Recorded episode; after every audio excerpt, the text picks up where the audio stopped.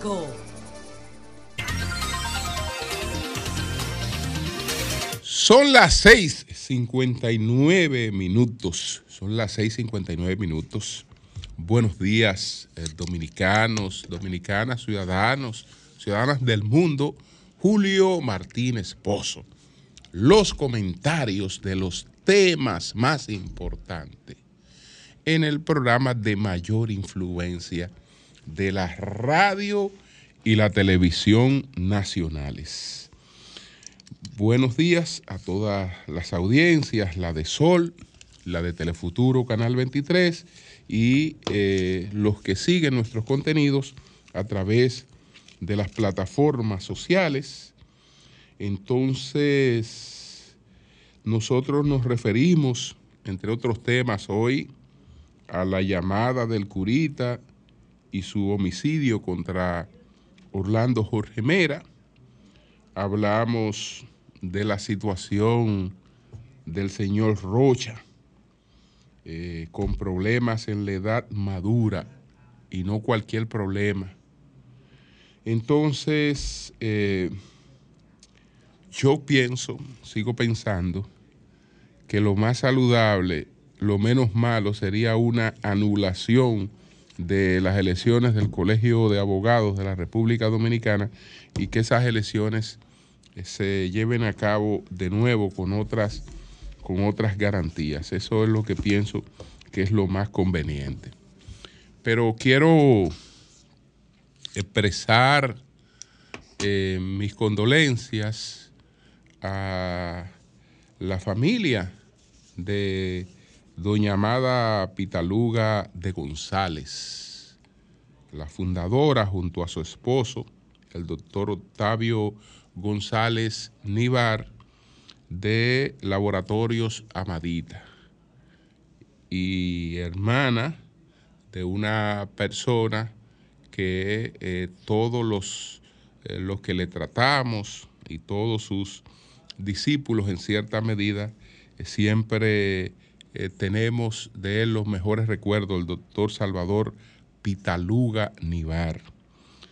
Entonces, pues mis condolencias, mis condolencias, pero tengo que hacer algunas observaciones en relación con el comunicado que publican los laboratorios Amadita eh, para dar a conocer esta, esta partida, porque el comunicado leído por personas que saben leer, entonces eh, sugiere cosas que tal vez no era la que querían eh, plantear al emitir un comunicado, porque la partida de doña eh, Amadita, uno supone que es la partida natural de una persona después de una larga vida, una,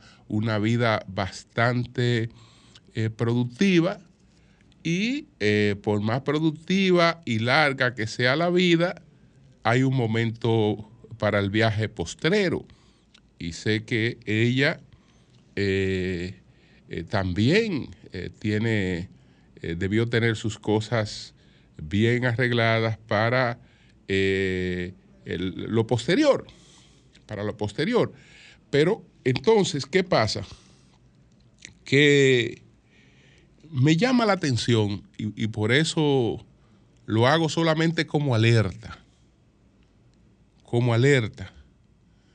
Se emite un comunicado cuando hay cosas que comunicar. Cuando no hay cosas que comunicar, no se emite un comunicado.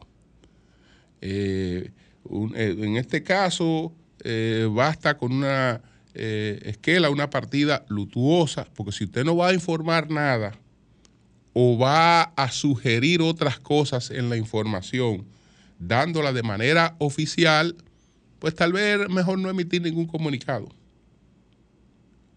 Porque emitir un comunicado para decir que una persona murió por, por eh, digamos, eh, por, eh, por problemas de salud. No dice nada. Voy, voy a buscar el comunicado. El comunicado, en términos originales, dice lo siguiente. Bueno, Amadita Laboratorio Clínico, con profundo pesar, comunica el sentido fallecimiento de su fundadora y presidente del Consejo de Administración, la señora Amada Pitaluga de González, tras haber enfrentado complicaciones de salud. Es decir, las complicaciones de salud no son una causa de muerte. No son una causa de muerte. Estamos hablando de un comunicado. Eh, entonces, eh, ya ahí usted le pone asterico. Pero eh, si más adelante usted no se encuentra con otra, con otra cosa, el asterisco usted lo deja así como sencillamente, bueno, ellos no quisieron hablar de cuál fue la causa de muerte. Vamos a respetar que ellos no quisieron hablar de cuál fue la causa de muerte y pusieron ese eufemismo que se llama complicaciones de salud, que no es una causa de, muerte. Nadie muere por complicaciones de salud. Entonces, eh, más adelante, dicen lo siguiente, dicen lo siguiente, de antemano agradecemos profundamente el respeto y la consideración en este momento de duelo y cordialmente pedimos a nuestros amigos de los medios de comunicación su comprensión y discreción respecto a la familia y nuestra institución en estos momentos. Pero discreción frente a qué? Comprensión frente a qué? Es decir, ustedes están, ustedes están sugiriendo, ustedes están sugiriendo que hay cosas frente a las que ameritan de discreción y comprensión en un comunicado oficial. En algo totalmente, totalmente innecesario porque eh, lo más lógico es que uno piense que esta es una partida eh, que es la que al final de la vida, más tarde o más temprana, nos aguarda absolutamente a todos. Y de manera natural, eh, como ha de ocurrir. Y de manera natural quiere decir que algún problema de salud, te ayuda en esa parte final, viene algún problemita de salud y te ayuda para, es un catalizador del viaje. Es un catalizador del viaje eh, que eh, comprando o no comprando el boleto, como quiera, eh, usted lo tiene ahí reservado. Entonces, Quería solamente mencionar eso porque eh, inmediatamente lo que en vez de usted buscar la, discreción y la comprensión, usted, usted lo que hace es que alerta, dice, ah, no, no, no, pero que ahí había cosas eh, para las que ellos están pidiendo discreción y comprensión. Entonces, y ese es el comunicado oficial. Es el comunicado oficial. Pero mis condolencias a su familia, a sus hijas, a sus nietos, a todos. Y, la verdad es que era una persona con sus aportes que quedan permanentes porque aquí hemos tenido un desarrollo importante de la medicina, estos servicios de laboratorio en principio eh, eran de las clínicas, en las clínicas y en los hospitales habían laboratorios, pero eh, ya con el desarrollo de la seguridad social eh, se fueron creando estas instituciones que tienen un altísimo nivel de, de tecnología, unos servicios sumamente eficientes, sumamente eficientes y sus posibilidades son mucho mejores que las que pudieran tener las propias clínicas u, hospitales. Y además, eh, las opiniones que, emiten eh, a través de los resultados eh, son más, más, creíbles porque parten de, terceros imparciales, es decir, no, es, no, es, la propia clínica que te está tratando que dice, mira, tráeme este examen aquí, que es para yo cobrárselo al seguro. No, vete a un laboratorio acreditado y hace estos exámenes.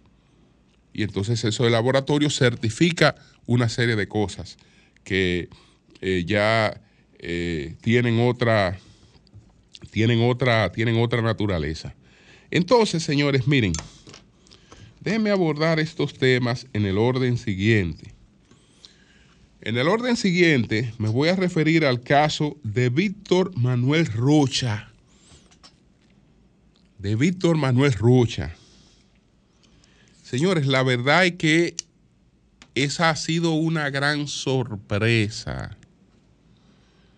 Yo no traté nunca al señor Víctor Manuel Rocha, pero desde luego que tenía referencias de él y conocía amigos y trataba amigos que le trataron. ¿Y qué se decía del señor Rocha? ¿A qué se vinculaba al señor Rocha? El señor Rocha, algunas personas sostenían que en alguna oportunidad había servido para la CIA y que era un colaborador o que era una persona cercana a la CIA. El señor Rocha, eh, pues, es un colombiano eh, que se naturalizó como estadounidense. Sirvió como embajador de Estados Unidos tanto en Bolivia como en Argentina. Y fue y perteneció al Consejo Nacional de Seguridad de los Estados Unidos. Entonces, este caballero eh, que está eh, sobre, sobre los 70 años de edad, ahora está acusado de haber estado durante más de 40 años como agentes de los servicios de seguridad cubana. Es decir, que eh, se incorporó a trabajar para la inteligencia cubana desde los tiempos, desde los tiempos en que Cuba recibía 5 mil millones de dólares por parte de la Unión Soviética. Entonces, eh, trabajó permanentemente para los servicios de seguridad cubana. Y el FBI le venía dando seguimiento desde hace un tiempo, pero no había podido probar eh, lo que sabía. Es decir, el FBI sabía y ya tenía la certeza de que este caballero que está casado con una dominicana, que fue presidente de Barri Pueblo Viejo en la República Dominicana, que incluso eh, sus entradas a Cuba la hacía con el pasaporte dominicano, el FBI tenía la certeza de que Rocha eh, trabajaba para los servicios de seguridad cubana, pero no lo había podido probar. No le habían podido hacer el expediente. Como hay casos, como hay casos que el FBI lo tiene desde hace tiempo. Hay un señor de los altos servicios financieros de Estados Unidos, de Wall Street, que es uno de los propietarios de los MES de Nueva York, apellido Cohen. El FBI sabe desde hace décadas que ese caballero se sirvió de informaciones privilegiadas para eh, eh, asuntos de valoraciones empresariales y con cuchumil delatores trató de construirle un expediente que no pudo construirle. Que no pudo construirle. El, de la última patana que se salió de abajo fue con el caso del Bapifumat, que fue el Bapi, que es un medicamento que se eh, estaba experimentando para el Alzheimer. Entonces, con informaciones privilegiadas, este caballero incrementó su fortuna eh, saliéndose a tiempo de las compañías que estaban, eh, digamos, en bolsa con relación a, estos, a este medicamento porque eh, no dio los resultados esperados. Y a ese caballero no se le ha podido instrumentar un, expediente e, y, está desde hace más de 30 años en cucho mil investigaciones del FBI. Incluso casos que se han hecho públicos. Casos que se han hecho públicos. Bueno, el, con, relación al señor Rocha, lo que hicieron finalmente fue que eh, un FBI eh, se eh, le incorporó a su alrededor como un agente cubano para poder sacarle una serie de informaciones que pudieran instrumentarle un expediente por alta traición. Por alta traición, porque es un hecho, es un hecho de alta traición. Es un hecho de alta traición. Eh, porque no estamos hablando de un hombre que por razones ideológicas está del lado que él eh, entienda que su ideología le lleva a estar sino de un hombre que eh, se suma a los servicios de su país para traicionarlos. Para traicionarlos. Entonces es un caso de, de, alta traición, es un caso que lleva lamentablemente a este caballero, a este caballero a terminar sus días, eh, pues, eh, en prisión. Terminar sus días en prisión. Tal vez le ayude el tema de la edad, etcétera, pero eh, a, terminar en la peor situación su, su vida, como, como una, una persona que incurrió en, en, alta, en alta traición. Entonces, él desde luego que va a ser, va a ser, va a ser procesado, va a ser procesado. Cuando usted ve todas las cosas, él mismo admitió, explicó cómo se incorporó a esos servicios y una serie de cosas. Y en apariencia nadie pudo nunca imaginarse eh, esto. Incluso del punto de vista económico, eh, es inexplicable también. Es inexplicable porque eh, tenía muy buenos ingresos sirviendo para las funciones en las que sirvió con Estados Unidos. Él llegó a la República Dominicana como encargado de negocios de la Embajada Dominicana, de la, Embajada de Estados Unidos en la República Dominicana. Y ahora, pues resulta que no era gente de la CIA como se pensaba en la República Dominicana, no era con la CIA, sino que era con los servicios de seguridad cubana, con lo que estuvo vinculado todo el tiempo. Dice Jonathan Haidt, dice Jonathan Haidt, que la moralidad une y ciega. Nos une en equipos ideológicamente que luchan entre sí como si el destino del mundo dependiera de que nuestro lado gane cada batalla. Nos ciega al hecho de que cada equipo está compuesto por buenas personas que tienen algo importante que decir. Esto porque hoy este hombre va a ser un héroe ideológicamente para, para Cuba, para los cubanos o para la gente que ideológicamente tiene esa identidad del punto de vista de esa moral, como él trabajaba para ese equipo y todo lo que se haga para el equipo al que usted pertenece ideológicamente está bien hecho.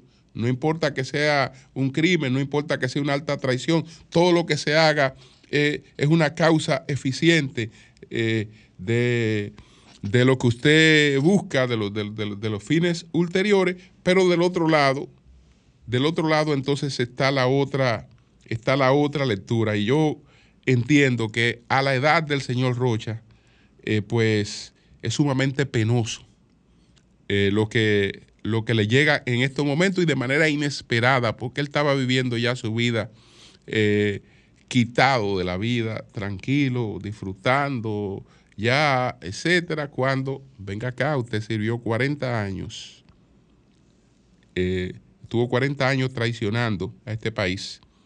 Eh, aquí están las pruebas. Usted va ahora a un proceso judicial y desde luego olvídese de todos los amigos que usted tenía en todas partes del mundo, porque ya en esa circunstancia eh, la relación con usted es un asunto eh, que no se verá jamás como, como antes. Qué lástima, qué lástima. Bueno, por otra parte, señores, hablemos de la llamada del curita, el señor eh, Miguel Cruz, el que le quitó la vida a Orlando Jorge Mera. Ayer el presidente Abinader trató el tema ante una pregunta y el presidente Abinader dice que es inaceptable que una persona condenada a 30 años pueda hacer uso de un teléfono desde la cárcel para eh, llamar a un medio de comunicación. Desde luego, el presidente por ninguna parte está cuestionando al medio. El presidente está cuestionando los recursos que tiene a mano eh, una persona convicta para eh, interactuar con la sociedad. Bueno, lo lamentable del caso es que esa es una realidad que yo aprovecho para hacer una prevención, no porque a mí me haya ocurrido, pero sé de gente que le ha ocurrido. Miren, si a usted lo saluda en estos momentos una mujer bastante buena moza, eh, en una fotografía, un hola, eh, que cómo tú estás, que desearía eh, tener la oportunidad de conocerte, o empiezan a, a mandarte mensajes, todos esos mensajes vienen desde la cárcel. Todos esos mensajes son subterfugios que vienen desde la cárcel la gran cantidad de crímenes electrónicos que se cometen aquí, de, fraude y de una serie de cosas, es desde las cárceles.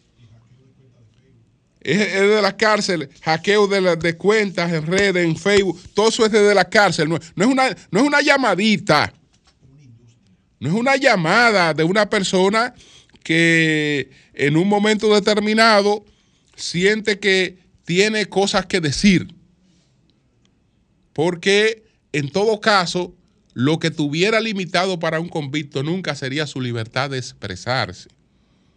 Él desde luego no lo puede hacer en el momento en el que él decida, porque él tiene su libertad, se supone que limitada, y eso tiene que hacerse en coordinación con las autoridades. Pero eh, por estar condenado, él nunca va a perder eh, su derecho a hablar ni ningún medio a, la, su, su, libertad de expresión. No, no, no. Eso no, eso no, no, no, no va por ahí. No va por ahí. No, no, no. El problema no es que llamar a un medio. El problema es que esa es una realidad, que es una realidad que está presente todos los días en la sociedad. Porque hay cientos que no están llamando a medio, no lo está llamando usted para engañarlo. Está llamando a ustedes para engañarlo. Y usted trabajando, eh, cuidándose tal vez del atracador que, que le pueda acechar cuando eh, usted sale a la calle, pero hay los que no están en la calle, están trabajando para darle un palo. Y eso, y eso es desde, la, las cárceles. Es decir, no es, no es, un problema de una llamadita a un medio, ¿no? No es un problema de una llamadita a un medio, no es una realidad que todo el mundo sabe que existe y no se hace nada para corregirla. No, la, no, no, apareció en los tres años del presidente Abinader. No apareció en los tres años el presidente Abinader. No, no, apareció. yo no estoy refiriendo a un problema que apareció en los tres años el presidente Abinader. No. Es un problema viejísimo, pero que está ahí intacto. Eso está intacto ahí. Entonces no es que me vengan con que la llamada al medio, no. Es un maldito problema que está ahí. No es, no es, lo de la llamada al medio. Entonces, quiero sí eh, sobre el fondo, sobre el fondo de lo que él dice, hacer algunas puntualizaciones. Bueno, es evidente que este hombre está atrapado desde mucho antes de cometer ese crimen eh, en alguna psicopatía. Este hombre está atrapado desde hace tiempo en alguna psicopatía que tal vez se ha acelerado o se aceleró por las propias realidades de su vida. Estamos hablando de una persona que llega a convertirse en una persona muy próspera, muy próspera, a una persona que llega a, amasar fortunas producto de las oportunidades que tuvo eh, como de los principales importadores de armas de fuego en la República Dominicana. Y luego pues eh, padece una quiebra de la, que, de la que no se recupera. Y su quiebra no viene por su involucramiento en la política. Su quiebra económica viene por el lado de la ludopatía. Por ahí es que viene su quiebra económica. Y cuando él alude a las supuestas colaboraciones que tuvo económica con Orlando Jorge Mera, la verdad es que no se trata de un asunto propiamente de la política. Es decir, los compromisos económicos que pudieron haber entre ellos no son esencialmente de sus vínculos o de un apoyo a la actividad política. Ahora, él aspiró a recuperar las riquezas que había perdido en eh, los juegos de mesa, aspiró a, recuperar esas pérdidas por la vía de la política y vio en la política y en sus vínculos con Orlando Jorge Mera la oportunidad de recuperar lo que, lo que, lo que había perdido. Y desde luego que eh, pudo haber hecho aportes. Pudo haber hecho aportes, pero no eh, aportes, digamos, que lleguen a un nivel de que eh, hubiese que compromisos mayores con él. No, no, no. sus compromisos y sus cosas eran personales entre él y Orlando Jorge Mera. Por un asunto que esencialmente, repito, todo el mundo sabe que no sale de, de la política, que no viene de la política. Que no viene de la política. Entonces, eh, es una persona trastornada, es una persona evidentemente eh, trastornada y eh, sí, en lo que ocurrió con Orlando Jorge Mera hay responsabilidades distintas porque el individuo pudo haber entrado, entró a un despacho de un funcionario pues armado y, y lo mató y lo mató sin contemplaciones. Y todo el mundo sabe que eh, las cosas que trata de eh, alegar no encuentran, no encuentran absolutamente ninguna, ninguna, ninguna justificación. No encuentran ninguna justificación. Entonces, quería precisar eso porque él quiso insinuar que a otro nivel se sabía, que se sabía que él había dado, qué sé yo, cuántos millones de dólares. No, no, no, no, no. Olvídese, esto es disparate. Todo eso disparate. Lo que él invirtió no lo invirtió en política. Lo que invirtió de manera importante y lo que perdió no lo perdió en política. Aunque, aunque, aunque por esa vía quería recuperarlo y, se obsesionó con la posibilidad de recuperar eso y el tiempo se acabó. Se le hizo tarde porque lo que lo desespera a él, lo que lo desespera a él era la información de que el, Orlando Jorge Mera tenía sus días contados en medio ambiente. Y él fue una de las causas por las que Orlando Jorge Mera tuviera sus días contados en medio ambiente. Porque sus movimientos y sus situaciones ya rondaban la posibilidad del escándalo. Me refiero a la del señor Cruz. A la del señor Cruz y eh, era sabido que ya Orlando eh, tenía sus días contados ahí. Entonces, se acaba el tiempo, él ve ahí la posibilidad de una cierta recuperación, acelera las presiones y se produce la discusión que desencadena pues el homicidio en el que incurrió. Entonces, señores, lo dejo ahí lo dejo ahí porque no tengo chance para referirme a lo del Colegio de Abogados de la República Dominicana, solamente decir que no me hablen de ningún tipo de resultado. Ahí no hay resultado, eso es una vergüenza. Eso es una vergüenza. Porque, ¿cómo diablo, coño, usted me habla a mí de una alianza que usted no es capaz de, de sustentarla públicamente? o son ladrones los que se están uniendo para, para, tener que ahí hacer una alianza con acechanza. Si usted se está uniendo en función de que va a participar en un proceso, eso hay que hacerlo a escondida. Eso hay que hacerlo a escondida, como, como, que es una cuestión de gángster. Entonces, eso, eso realmente, ahí no hay resultado. Eso es una querosidad lo que se produjo ahí de cualquier lado.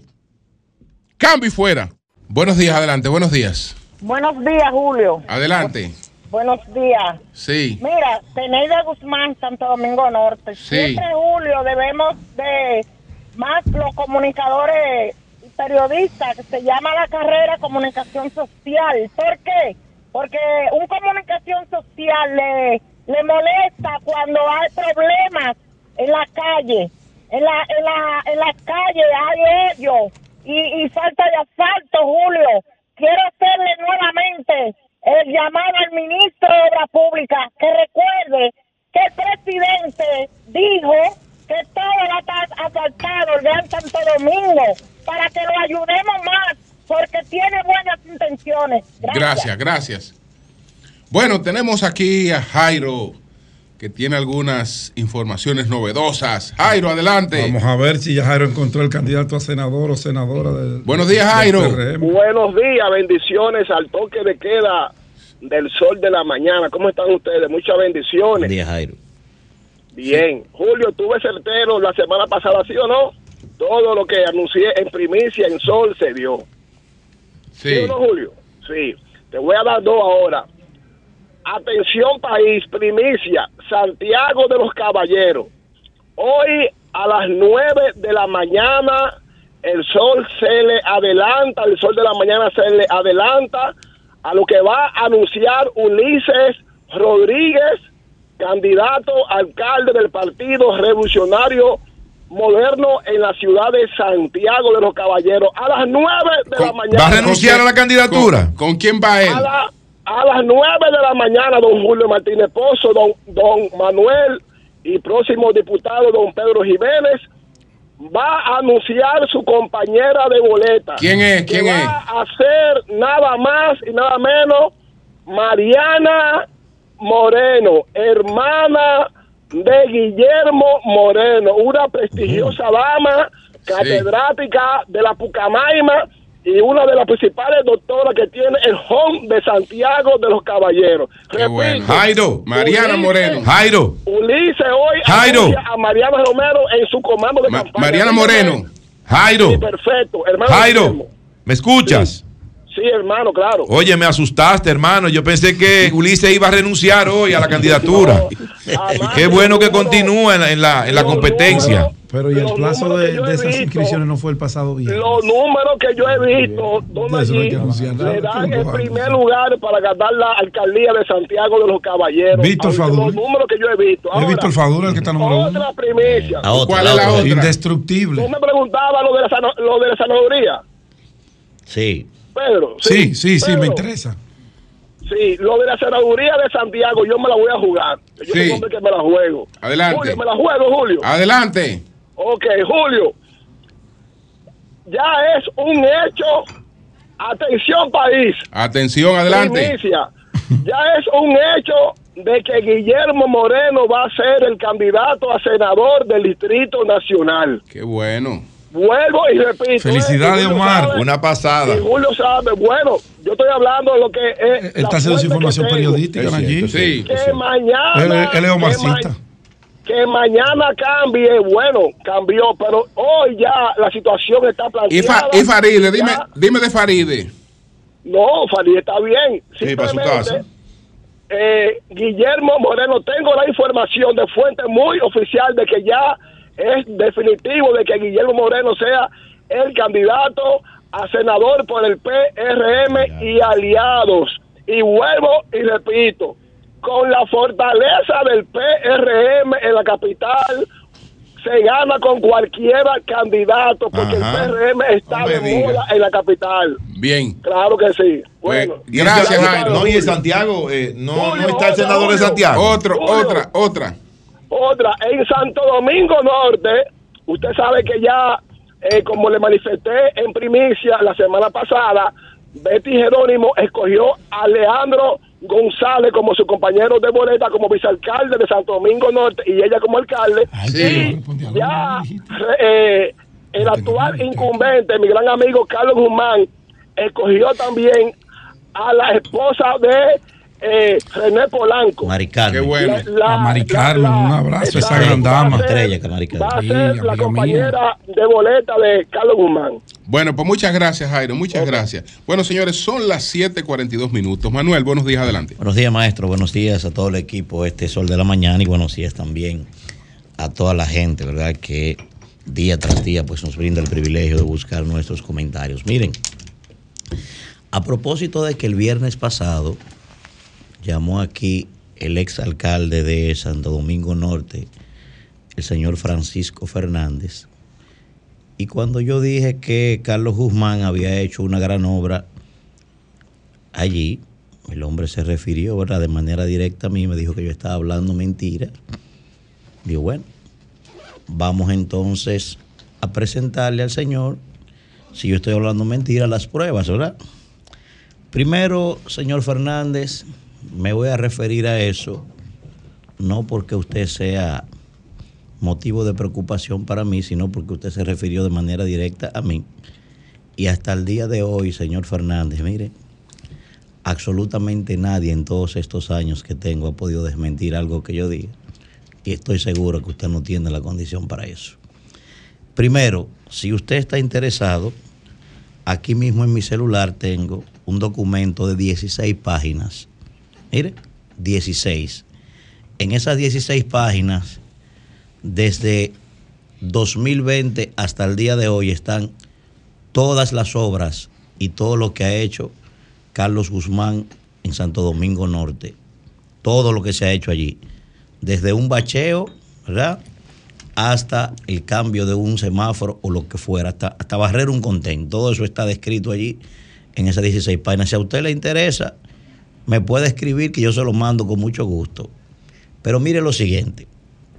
Primero, yo le dije a usted, me gustaría, Joan, si tú lo puedes poner en doble pantalla para que la gente no me crea a mí, sino para que la gente vaya viendo lo que ha pasado allí. Mire, lo primero es que usted dejó un arrabal ahí.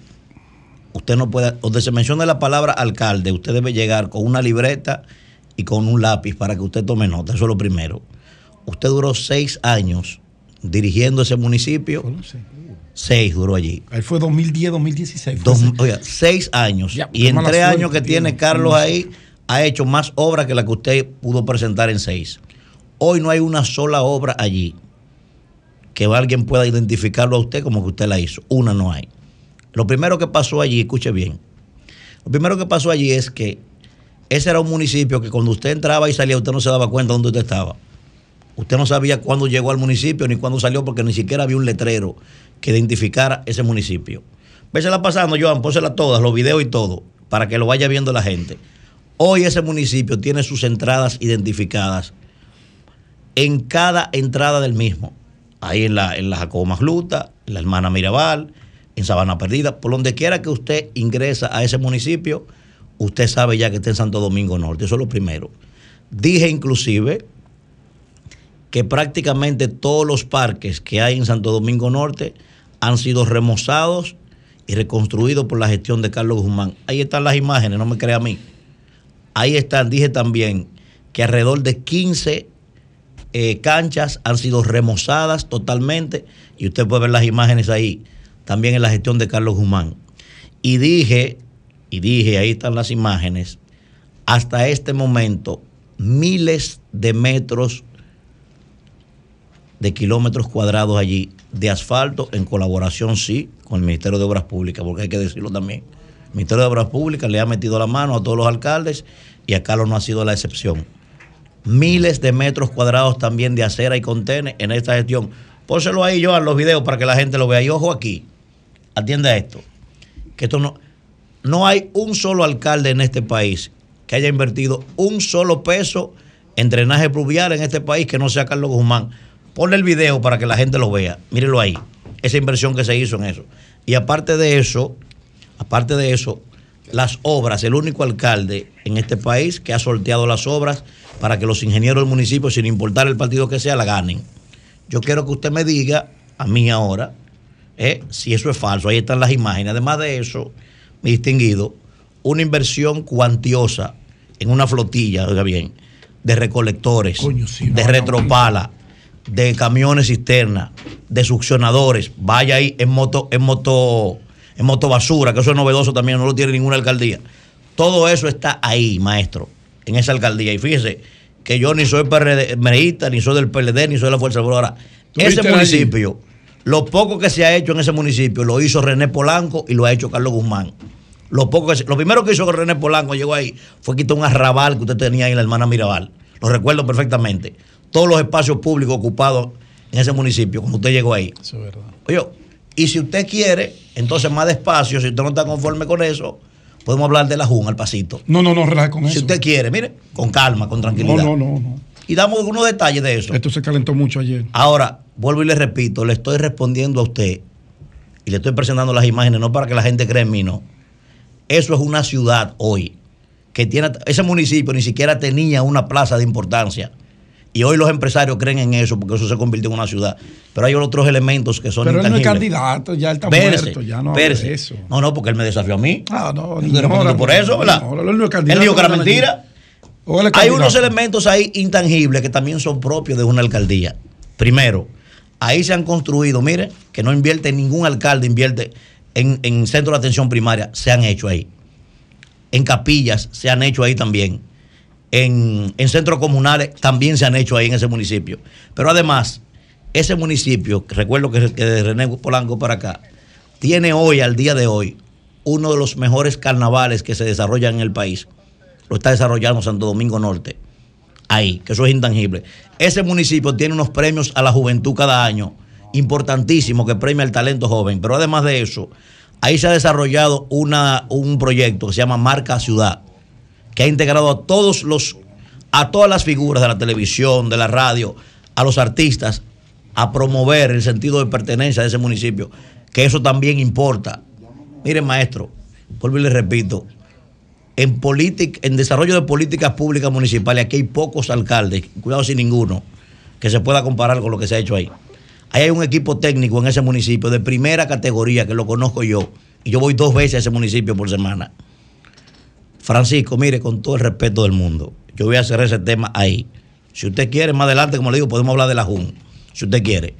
Ahora, cuando se hable de alcalde, Francisco, mire, cuando se hable de alcaldes en este país, coja una libreta y un papel, yo, y haga silencio. Julio. Son las 7.50 minutos. Buenos días, Marilena. Muy buenos días a todos. Hoy en la mañana se conocerá la medida de coerción contra Raúl Rizik Jeb, acusado de violencia física, verbal y psicológica contra su esposa, la señora Alexandra Mejía Arcalá, eh, con quien estuvo casado durante 27 años y ella actualmente es la presidente de la empresa que lleva sus dos apellidos, Mejía Arcalá, y una empresa muy conocida, fundada hace casi 70 años y que vende productos de consumo masivo. Y nosotros ponemos mucha atención a este caso porque, número uno, esto de la violencia contra la mujer es una grave epidemia que muy trágica. Tenemos una altísima tasa de feminicidios, muchos casos de denuncias. Eh, no los voy a agobiar con datos, datos hay muchos, pero solamente dos. En los últimos cinco años han sido víctimas de feminicidios 438 mujeres. Y en el primer trimestre de este año, según datos de la policía, ellos asistieron 35 denuncias diarias de violencia. O sea, cada día, el promedio fue cada día 35 denuncias. Uno lee, relee este dato porque no, no, parece real, pero es real. ¿Por qué también tratamos este caso? Porque se distorsiona mucho la realidad a través de los medios, en algunos casos a través de las redes. Entonces, al que denuncian, o sea, siempre tiene un argumento de defensa. Quieren destruir mi carrera política, mi carrera artística, me quieren atacar por ser empresario. Y otro argumento que se utiliza es que en luego del divorcio, en el proceso de reparto de los bienes, la otra parte, la que dice ser la víctima, quiere sacar ventaja. Eso generalmente está presente y eso se ha requete estudiado. ¿Por qué también ponemos atención a este caso? Porque generalmente la mujer teme hablar, teme denunciar. Y mientras mantengamos esto en silencio, el riesgo de la mujer de perder la vida aumenta. Vamos a ver que matan mayor cantidad de mujeres. Entonces hay que hablar, pero ¿qué pasa? Esto es muy complejo, no es tan fácil, no es decirle a la mujer, habla, denuncia, porque existe lo que se llama el círculo de la violencia. Es algo tan complejo que conozco terapeutas que son psiquiatras que se mantienen estudiando, tienen como cinco o seis doctorados que dicen, yo no trato casos de violencia de género. Eso es muy muy, muy complejo y se lo dejo a los especialistas en esa área, aunque ese psiquiatra trata todos los casos que se pueden presentar por los múltiples estudios que tienen. Durante un tiempo estuve trabajando con sobrevivientes de violencia y tenía frente a mí una persona con un moratón, una herida, o sea, que había sido agredida en varias ocasiones. Y decía ella, no, pero él me quiere, fue que yo lo provoqué, yo sé que él va a cambiar, él, él es bueno, él me ama, nos amamos. Y uno, uno dice, o sea, ¿cómo entender eso? El círculo de la violencia. De ahí la importancia de preparar en el área a jueces, fiscales, abogados y todo el que tenga que ver con eso. Y nosotros como periodistas también lo tenemos que hacer. ¿Por qué también tratar este caso? Muchas veces la gente dice que esto solo se presenta en determinados niveles socioeconómicos. No, está presente en todas las clases sociales, en todos los niveles económicos. Lo que pasa es que hay un grupo más pudiente que generalmente se cuida más. No quiere mostrarse vulnerable, no quiere mostrar eso o por razones económicas, sociales o lo que sea. ¿Y por qué también doy seguimiento a este caso? Eh, a raíz de una exclusiva que logró una colega en el día de ayer porque tratamos quizás por primera vez este caso, cuando fueron allanadas oficinas, eh, la casa, otras propiedades de Raúl Rizik, que había una orden de conducencia contra él, el Ministerio Público, la policía estaba detrás de él y no lo encontraban.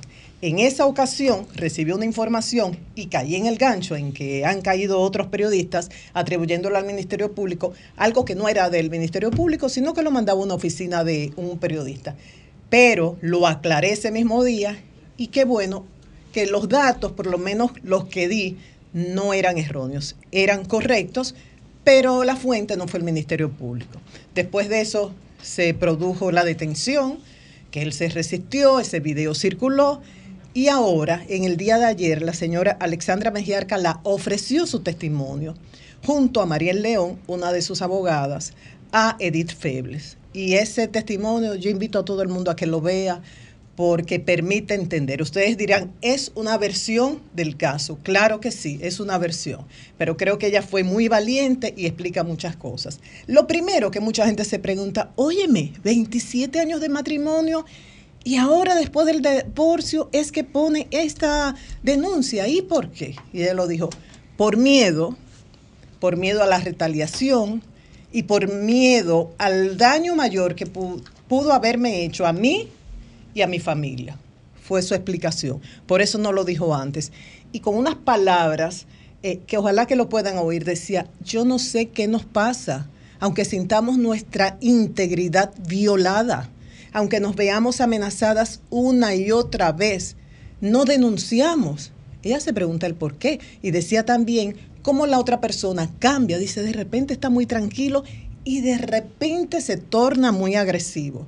Según ella, él bebía mucho y cuando bebía, la agresividad aumentaba. Entonces ahí está el componente del miedo.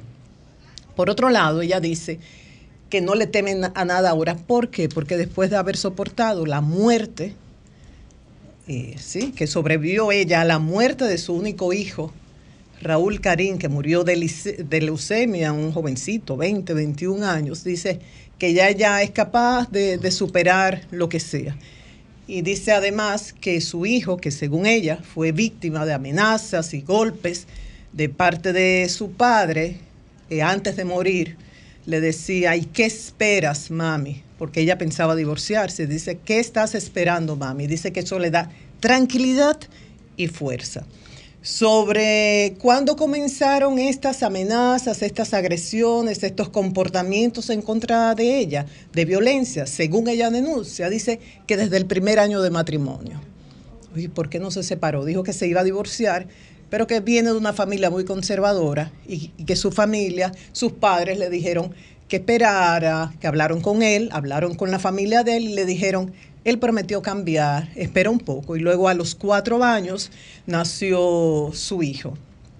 Cuenta, hay un episodio que esa información me la habían mandado el primer día que di esos datos de algo que ocurrió en la boda de una sobrina. Regresaron de la boda, ellos dos comenzaron a discutir según la versión de la señora Alexandra, porque él quería ir a cenar, ella estaba muy cansada, ella no quería, y según ella, él le dio un trompón y el hijo que estaba detrás, 17, 18 años, reaccionó dándole al padre. El padre devolvió eso con golpes y lo amenazó de muerte. Esos son de los hechos que ella cuenta, al igual que en una ocasión ella dice, en cuanto a la empresa, dice, bueno, él era presidente, la dirigía originalmente su abuelo, luego su padre, luego su hermano que murió, actualmente está a cargo de ella, de una hermana y de dos sobrinas. Entonces, durante dos años, ella estuvo en Nueva York cuidando a su hijo que tenía leucemia y dejó a un lado la empresa. Dice que en esa ocasión su, su entonces marido era el presidente. Cuando regresó, dice que el entonces presidente, Raúl Rizik, estaba boicoteando su trabajo, no le permitía cumplir con sus funciones se reúne la asamblea, que estaban determinando lo de la sucesión de herederos, y ahí determinan, le limitan las funciones a Raúl Rizik, siempre de acuerdo a la versión contada con la, por la señora Alexandra. Eh, ya se necesitaban dos firmas, no solamente la firma de él, y le quitaron algunas funciones. Y que él, según ella cuenta, reaccionó de manera muy violenta cuando vio esas actas de la asamblea llamó con una serie de insultos por el altoparlante a las sobrinas que ocupaban posiciones ejecutivas en la empresa, tiró todo al escritorio, se fue de la empresa, no volvió y que como a las dos semanas regresó. Según ella y su abogada, Mariel León, a lo que esperan en la audiencia en el día de hoy, que se conoce medida de coerción, porque dice la, la, la, abogada Mariel León, yo no creo en mandar a la cárcel a todo el mundo por una medida preventiva, pero hay que garantizar Número uno, la integridad de la señora Alexandra y de toda su familia. Y número dos, hay que garantizar la presencia de él en todo el proceso. Y decía, hasta el momento, porque la orden de conducencia tiene, tenía tres meses, él no ha eh, eh, no se ha hecho presente y por eso se teme el que se pueda garantizar su presencia durante todo este proceso. Son de, la, de las cuestionantes que ellos tienen. Entonces, hoy, como decía, se conoce esta medida de coerción. Vamos a ver qué ocurre. Otro elemento importante que ella explicó, porque, porque esta denuncia ahora no lo hacía antes por el miedo y porque ahora también dice que no fue ella que lo, lo, inició. Y esto lo explicó la abogada Mariel León, porque en ocasiones anteriores aquí en Sol de la Mañana hablamos con los abogados de ambas partes, que todo se inició por una querella que puso él, pidió orden de alejamiento contra ella porque ella le había sacado la ropa de la casa, se quejó y cuando y, y, le piden a ella que vaya a la unidad de género de violencia. Y cuando fue allá, es que la fiscal le dice, pero la víctima en este caso es usted. Le hacen unas evaluaciones y se confirmó, según explicó la abogada, que tenía el síndrome de la mujer maltratada. Y ahí entonces comienza este proceso. Y ya finalmente, en cuanto al económico, dice la abogada y dice ella que no hay problema. Se casaron hace 27 años por comunidad de bienes y ahí eso incluye los bienes que tenían antes, lo heredado, lo producido durante el matrimonio y que eso se va a dividir religiosamente 50-50 que no hay ninguna duda sobre eso. Así que esperemos la decisión que se tome hoy en cuanto a la medida de coerción contra Raúl Rizik Yep por la acusación de violencia física, verbal y psicológica contra su ex esposa. Ocho minutos. Tenemos a Trajano Santana. La DNCD buscaba droga y se confundió y fue una fundación de Trajano Santana en Barahona. Vamos a ver cómo, cómo, cómo se explica cómo se explica Ay, eso. El Dios. presidente pasó del como PRI. A Confucio. Sí. Se confundieron. bueno, o sea, Trajano. La DNC se está confundiendo mucho. Buenos días, Trajano. Hola, hermano Julio. Muchas bendiciones. Eh, explícanos qué fue lo que pasó en tu fundación y qué hay en esa fundación que pudo haber provocado esta confusión de la DNCD. Bueno, eh, la Fundación Debate Global es una, entidad de servicio social y académico que durante muchos años yo he tenido en desarrollo. Eh, tiene oficina en Santo Domingo y tiene oficina para la región del sur en la provincia de Barahona. Acá me encuentro eh, continuo por los trabajos que estoy desarrollando. Pues la Dirección Nacional de Control de Drogas, conjuntamente con la Procuraduría General de la República, su, unidad de antilavado, en horas de la mañana muy temprano se apersonaron a donde están las instalaciones de la fundación, buscando a un personaje que está relacionado con 245 kilos de droga. En una operación que hace cuatro o cinco meses ellos eh, hicieron en Las Guátaras, que es un distrito municipal de Barahona. Aquí ellos fueron con una información supuesta de que en este lugar eh, era un domicilio de esa persona que ellos quieren decomisar bienes.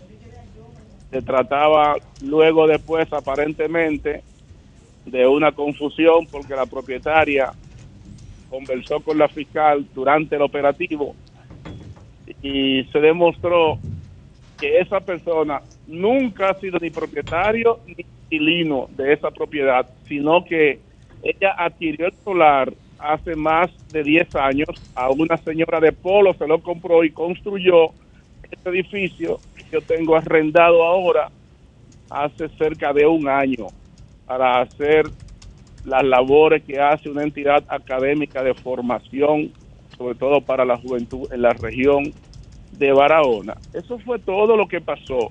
Ahora, durante todo el proceso, como ustedes saben, el aparataje, eh, la ruptura de seis o siete puertas y buscando aparentemente droga en ese sitio. Ahí habían cuatro o cinco fundas de, del plan social que las rompieron, parece pensar que ahí había algún tipo de sustancia controlada. Y bueno, eso fue lo que pasó. Y de ahí para allá, todo lo que los medios han publicado y lo que la comunidad de Barahona se ha eh, expresado y se ha indignado, porque después ellos simplemente se trató de un error que esa no era la vivienda, esa no era el edificio que buscaban, y siguieron haciendo otros operativos. ¿Ha habido alguna comunicación contigo por parte del director de la DNCD? Sí, sí, lo hizo todo el día en contacto conmigo, la, la situación, disculpándose y al mismo tiempo gestionando con la Procuraduría que autorice una declaración oficial para conjuntamente hacer un comunicado. Mientras tanto, su, su departamento de comunicaciones, el buen amigo Carlos Debel, conocido y querido de ustedes, muy gente él, Así estuvo, estuvo todo el día en contacto conmigo también y haciendo las aclaraciones a cada medio que se interesó en saber qué estaba pasando con la fundación y qué estaba pasando con Trajano Santana. Porque yo soy una persona, amigo, hermano de todos ustedes y tengo una trayectoria. Y estoy corriendo por una carrera senador en la provincia de Barahona. Te quiero transmitir esta preocupación porque ayer le pregunté por ti a un dirigente del PRM. Sí. Y me dijo, porque yo le daba por seguro que tú ibas a ser el candidato a senador de, de Barahona. Y eso no está definido. Y él me dijo, no, lo que pasa es que tenemos ahí dos compañeros que están marcando por encima de Trajano, me dijo. Eh, ¿Cuál es la situación? Primero, ellos tienen dos o tres compañeros aspirantes a la posición, buenos Sí. compañeros, amigos, uno de los cuales incluso es mi primo, pero ellos no están marcando ninguno por encima de mí. Pero además, en una política de alianza, el concepto de marcar un chin o un chin más Sí, claro. no es lo que prima. No ha primado nunca ni puede primar. En medio de todo esto hay que Hay un contrato, que Julio. Sí, claro. Hay un contrato. Hay un acuerdo contrato, que eso no. Trajano no se fue para allá de Y que, esa de que está- para que vengan a rajar con y, él. y esa está reservada, ¿no? No, eso está en el está contrato. ¿Qué dice el contrato. Trajano? desde el mes de julio está reservada en la Junta para este acuerdo. ¿Qué dice? Hay personas, hay personas, dirigentes que por grupos e intereses quieran retorcer esto, también es un derecho. Trajano. Pero aquí, acá en Barahona, todo el liderazgo político de todos los partidos y toda la sociedad de Barahona reconoce y entiende que Trajano Santana es el senador, pero además que merece una oportunidad en la provincia de Barahona. Trajano. Pero- en el acuerdo, Ah, el contrato acuerdo, porque que el ustedes- contrato es Ciprián que tiene un contrato del 20, pero, El pero acuerdo, él, tiene un acuerdo. eh. Ah, el acuerdo, el acuerdo. Acuerdo. Sí, verdad, en política Acuerdo. es acuerdo que se hace. Acuerdo Pero político. se firma un documento que termina siendo un contrato.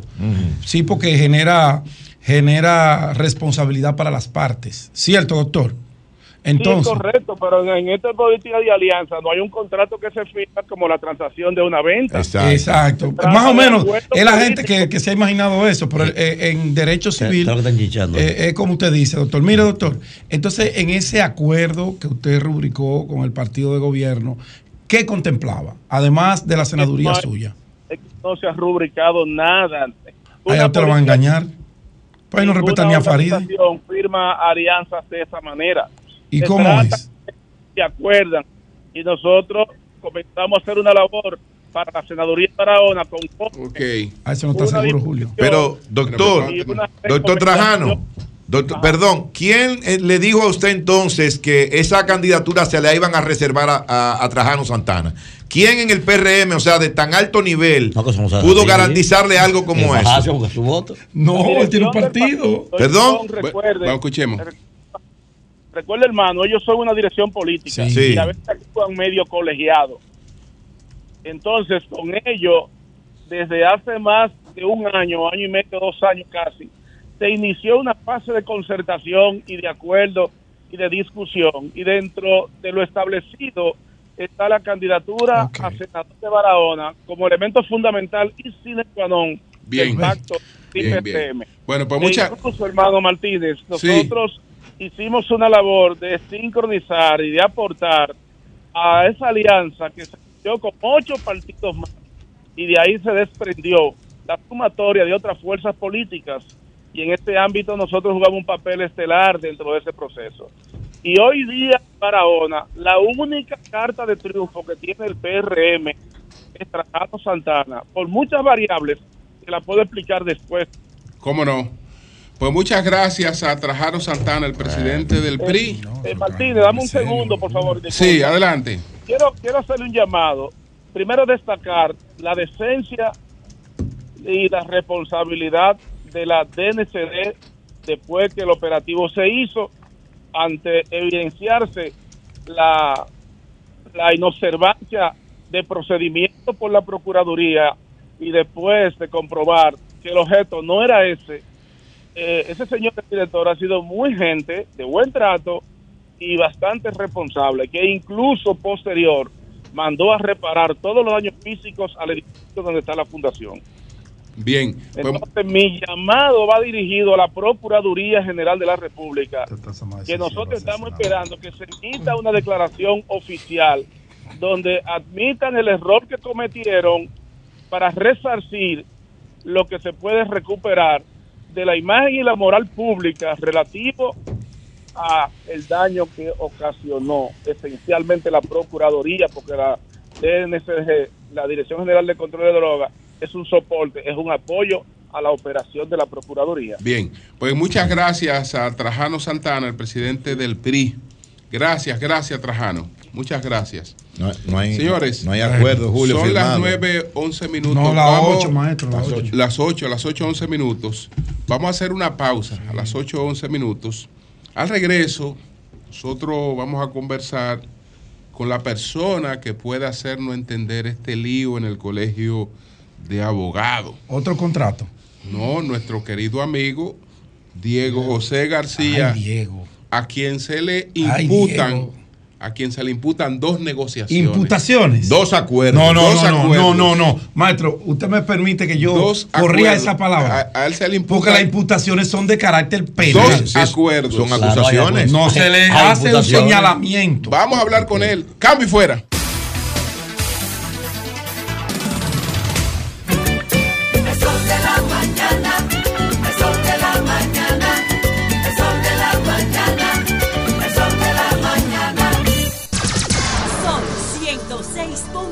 106.5.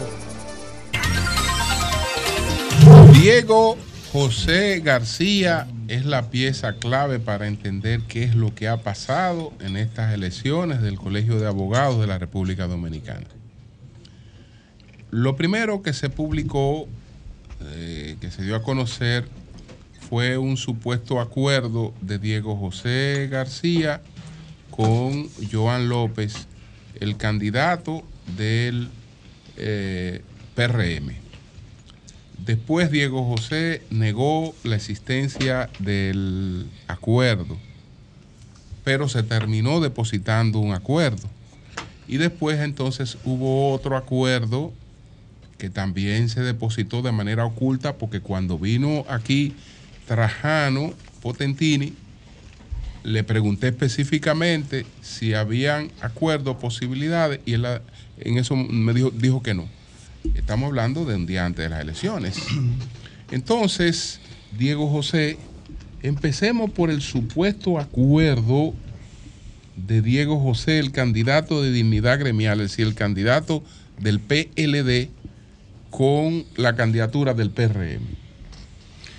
Muy buenos días a todos. Buenos días. Muy buenos días a todo el país, en especial a los abogados y a las abogadas de la República Dominicana.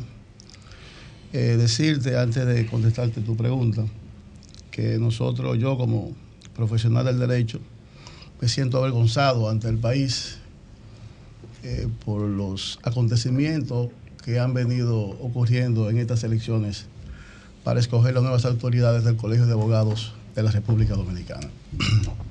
Mira, lo cierto es que ha sido un, un proceso asqueante, vergonzoso y que me ha decepcionado de manera total. El primer acuerdo que nosotros realizamos en aras de concentrar la mayor fuerza de apoyo en todo el territorio nacional fue justamente con Unidad eh, Jurídica Institucional, que es la corriente gremial que pertenece al Partido Revolucionario Dominicano. Entonces, cuando logramos suscribir ese acuerdo, Ese es Pérez Volques. Bueno, ese fue ese es Juan José Zapata, que era el candidato del, del, del PRD. Sí, pero es la corriente donde está también Pérez Volques. Sí, es la corriente del expresidente, el doctor José Fernando Pérez Gómez. Exacto. Sí. Entonces, pues nosotros hicimos un acto de celebración y le anunciamos a todo el país, en uno de los salones del Hotel Lina, que habíamos celebrado ese acuerdo. Y celebramos ese acuerdo y comenzamos a trabajar con, en virtud de ese acuerdo. Pues nosotros, el éxito de una candidatura es concitar la mayor eh, con, connotación de acuerdo. Mayor Para- apoyo. El mayor apoyo para hacer eso y nosotros pues hicimos contactos eh, con todas las fuerzas gremiales.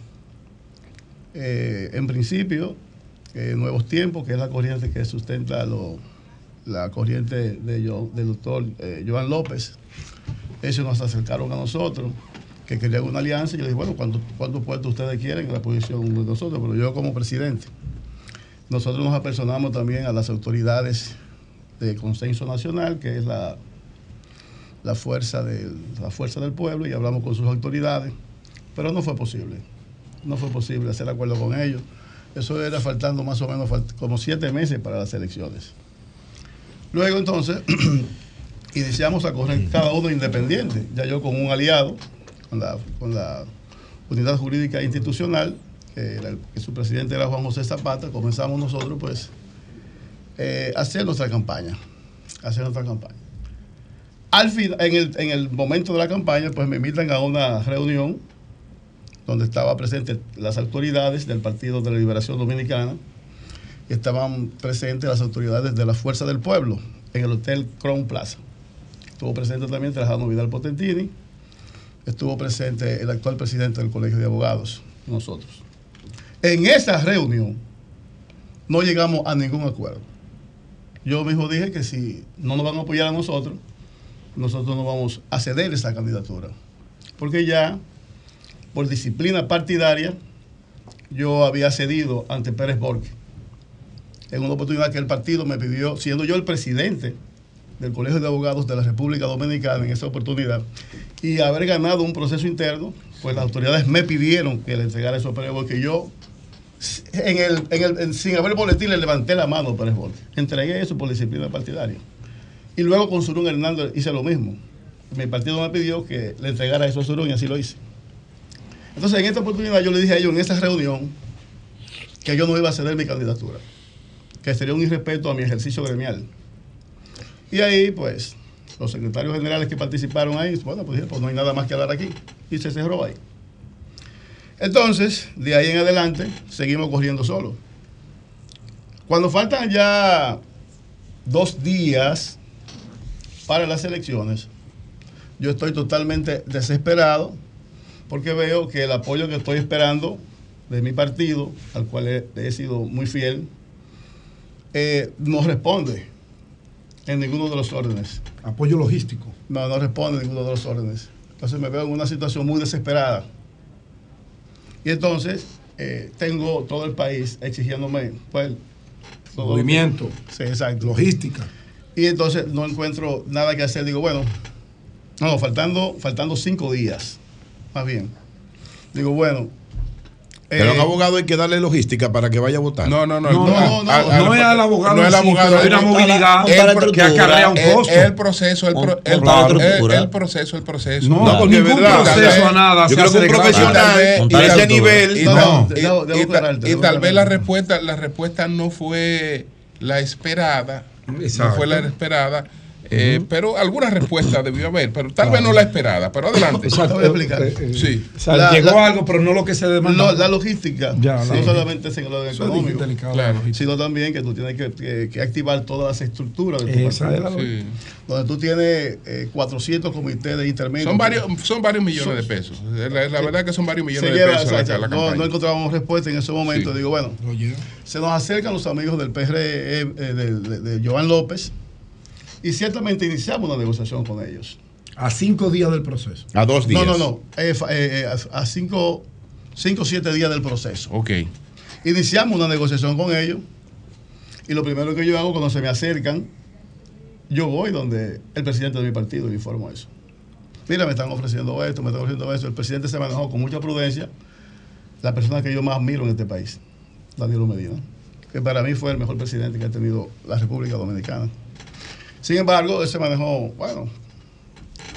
Entonces nosotros comenzamos a hacer los puntos de cómo iba a ser la alianza con ellos. Ya, llegamos prácticamente a un acuerdo con, con la fuerza de Joan Ese fue el acuerdo que salió, que aparecía su firma, que aparecía la firma de Joan, de varias personas más, y que luego, que luego, en una rueda de prensa del Partido de la Liberación Dominicana, usted mismo, usted mismo dijo que ese acuerdo no se había materializado, que ese acuerdo no era cierto y que esa no era su firma y que usted iba a someter a las personas que, que utilizaron su firma sin su consentimiento. Es, es de lo mismo que estamos hablando. De lo mismo que estamos hablando, hermano. Ok. De lo mismo que estamos hablando. Ese acuerdo no se concretizó. No se concretó. Hubo, hubo, hubo una intención de concretizar ese acuerdo. Hubo una intención de concretizar ese acuerdo. Y yo hice mis iniciales, no la firma como yo en todos los actos de mi vida cotidiana hago. Ese es el acuerdo con el PRM. Sí, ese es el Sí. acuerdo con, el, con el- la fuerza de Joan López. Exacto, Y entonces nosotros suscribimos ese acuerdo con ellos. Ellos se desesperaron y lo depositaron antes de concretizar el acuerdo.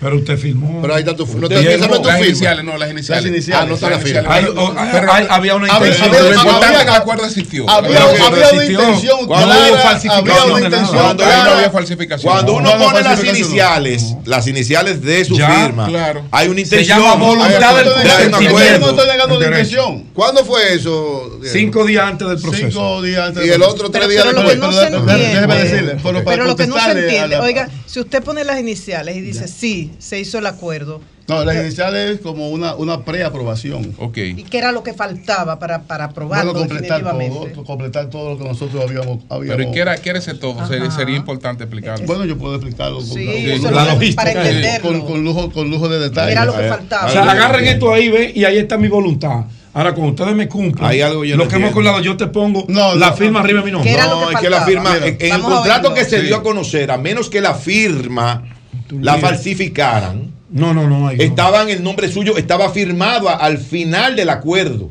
¿Esa era su firma o no? No, esa esa- esas eran mis iniciales. No, pero hay una firma Había- porque esa era, esa era la intención de nosotros hacer ese acuerdo con Ok, ellos. pero, O sea, estaba la pero ¿qué, firma. faltó, ¿qué faltó? ¿Por qué no se materializó? Nosotros, dentro de, dentro de todo lo que hablamos para la, contra- eh, para, la, para la materialización de ese acuerdo, fue un sinnúmero de detalles que no se llegaron a cumplir.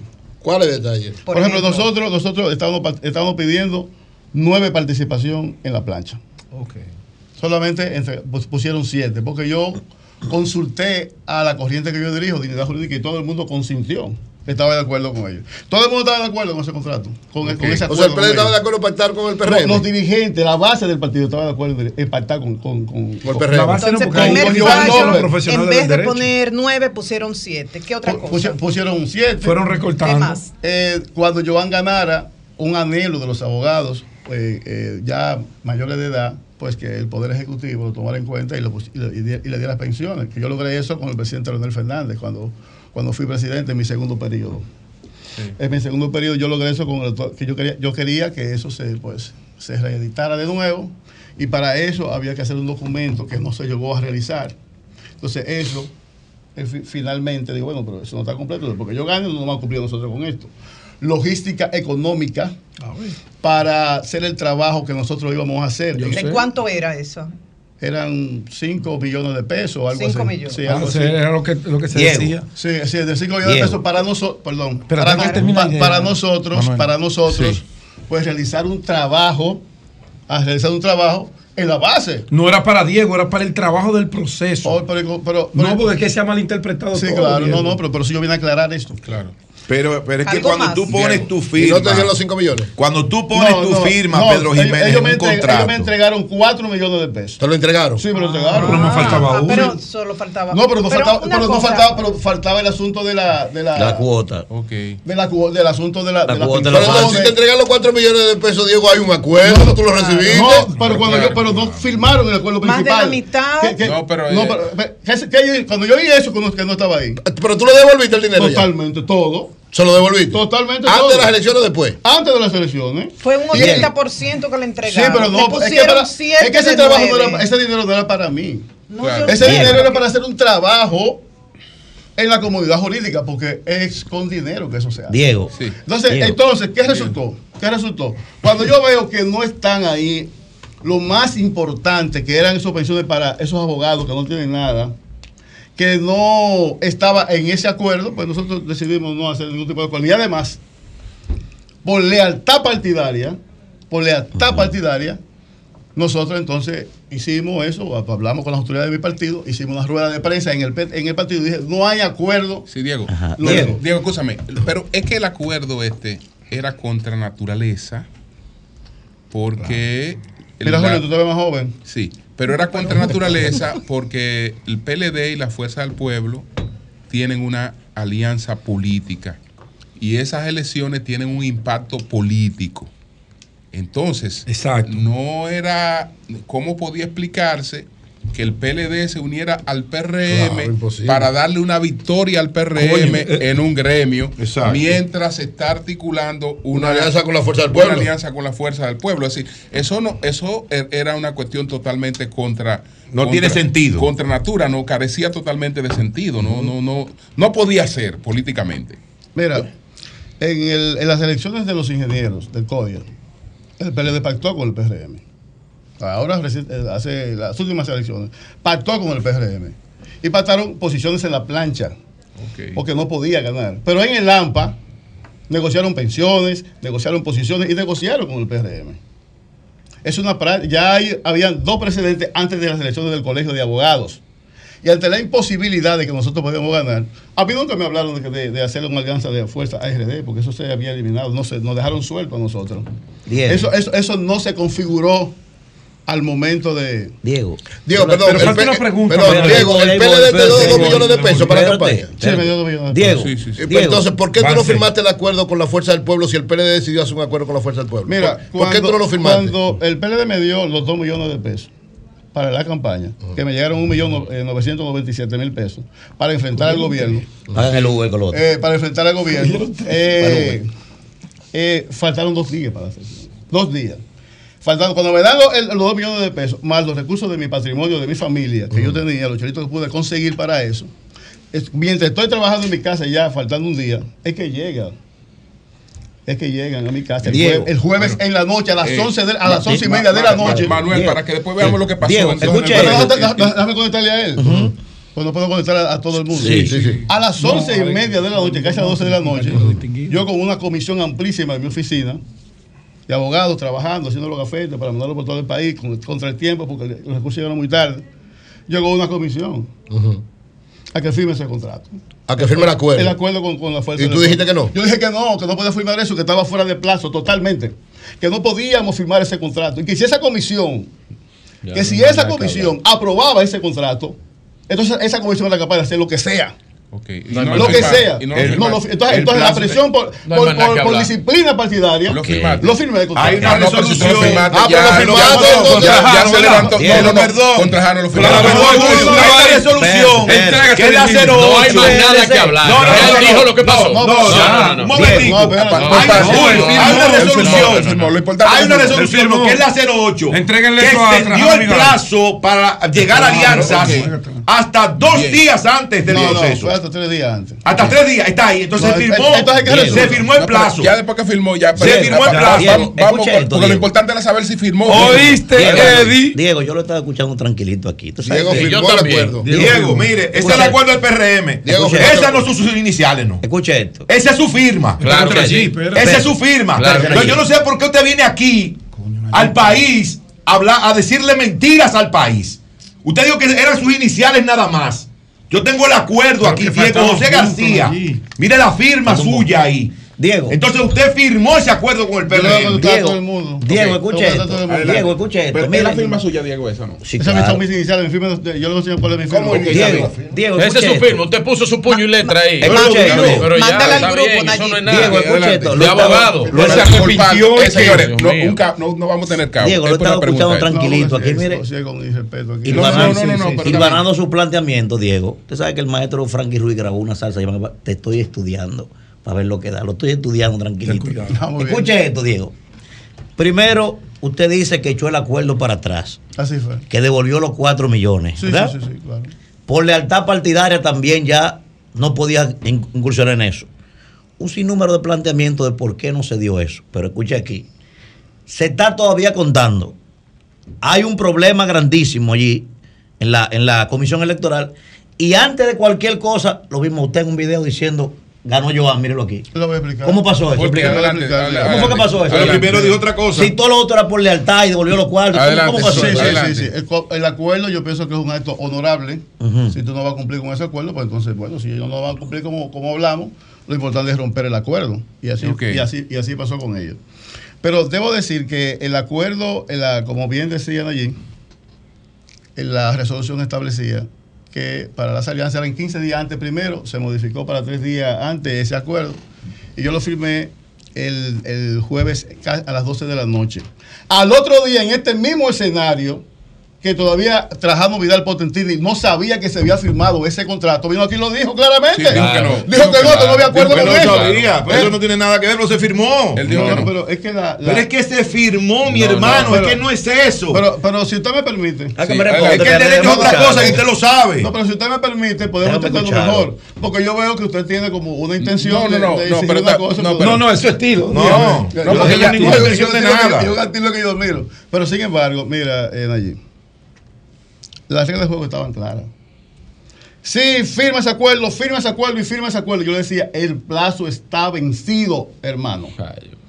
Fírmalo, que es una. Que, que- yo firmé. el contrato. Ok, Firmé el perfecto. contrato. Perfecto. Y ahí está. Diego, Firmé el contrato. Diego. Y al otro día, Entonces, ¿por qué al, otro- al día. finalmente. ¿por qué declaraste ganador A sí, Johan. a Sí, Johan? ya había firmado Yo tengo todas las actas, mira, Joan ganó las elecciones. Ok. Yo tengo todas las actas. Diego. Pero, es que, pero Diego, pero Diego, lo Diego. lógico no era que fueran la gente que acordó con él y no usted que tenía un acuerdo con el contrato. Es lo que le era ganador. antes, No antes de usted eso. decir eso de que Joan ganó, usted hizo Está otras feo. declaraciones Pero- más Ya. temprano. No, no, no, pero ¿qué te digo? Y usted había dicho otra cosa con relación al proceso. Entonces, más tarde, qué yo había dicho? usted aparece que había ganado la, la plancha, que había una alianza.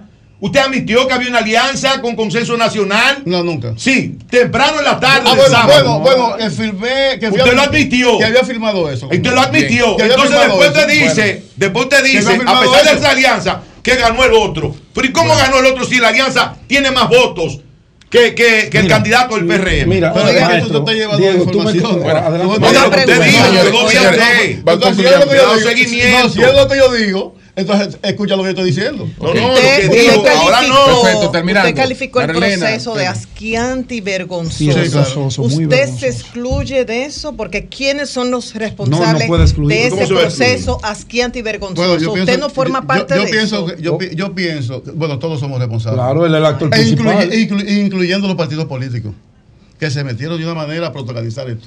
Todos. Todos los partidos políticos. Todos. La coyuntura. Todos, todos. Y oiga, y usted decía, No, yo, creo- estoy yo creo- avergonzado. Yo creo que ¿Usted partidos, yo- entiende? yo, creo que, yo creo que contrario, contrario a ti, los partidos políticos no fue que hicieron ese lío. No, se lo hicieron Porque ustedes. lo- ese No. lío lo hicieron ustedes, porque Lo los partidos políticos, ustedes fueron a buscar apoyo. a los Danilo partidos no lo mandó a políticos. hacer eso. No, Danilo, Danilo no lo mandó a hacer eso. No, no, no, no, es honorable Danilo Medina. No, ni que, ning- es que ningún partido mandó a hacer lío. Ustedes fueron a buscar apoyo a los partidos Y, políticos. y buscaron de más. Entonces, No, pero Y- además y de eso, Diego, decía- si usted mismo dice, Diego, yo veo mi partido que no está accionando para ayudarme, ahora usted no puede decir que ellos se metieron. Porque usted mismo le estaba Sí, sí. reclamando que le protegieran. ¿Verdad? ¿Y cómo es eso? Yo, yo fui dos veces presidente del Colegio de Abogados de la República Dominicana. Dos veces. En dos oportunidades yo fui presidente. Y en las dos oportunidades que fui presidente, adquirí mucha experiencia. Cuando perdí, cuando tuve que entregarle a Pérez Boque, yo le levanté la mano sin contar el primer boletín, solamente por disciplina partidaria. A Surún Hernández hice lo mismo. Dos veces le, le levanté la mano a él. Pero ya tú tenías las áreas. No, pero oye, es que cuando tuve, eh, cuando, cuando tuve computarizado el 56, casi 57%, en ese momento yo han llevado casi 2.500 votos por entonces, encima. ¿tú, tú crees que la, que la Comisión Electoral está haciendo un fraude? Porque está, eh, declaró otra cosa la comisión. Sí, dos veces lo ha O sea, el primer declarado. boletín de la comisión que ganó Trajano Vidal De- la Comisión Electoral está diciendo que está ganando el proceso. Que hasta ahora, hasta ahora. Entonces, ¿tú crees que, Y lo Una comisión que es 3 a 2, que eso es fraude? 3 PRM, 2 de los aliados. Sí. No, no, si, yo te- si tú quieres los detalles, yo, yo te la doy. Son, son 3 No, no, no, no, son. tres, son, son tres eh, eh, eh, miembros de la Junta Directiva que no son del PRM ni de. Dicen ¿eh? son, de, son del PLD.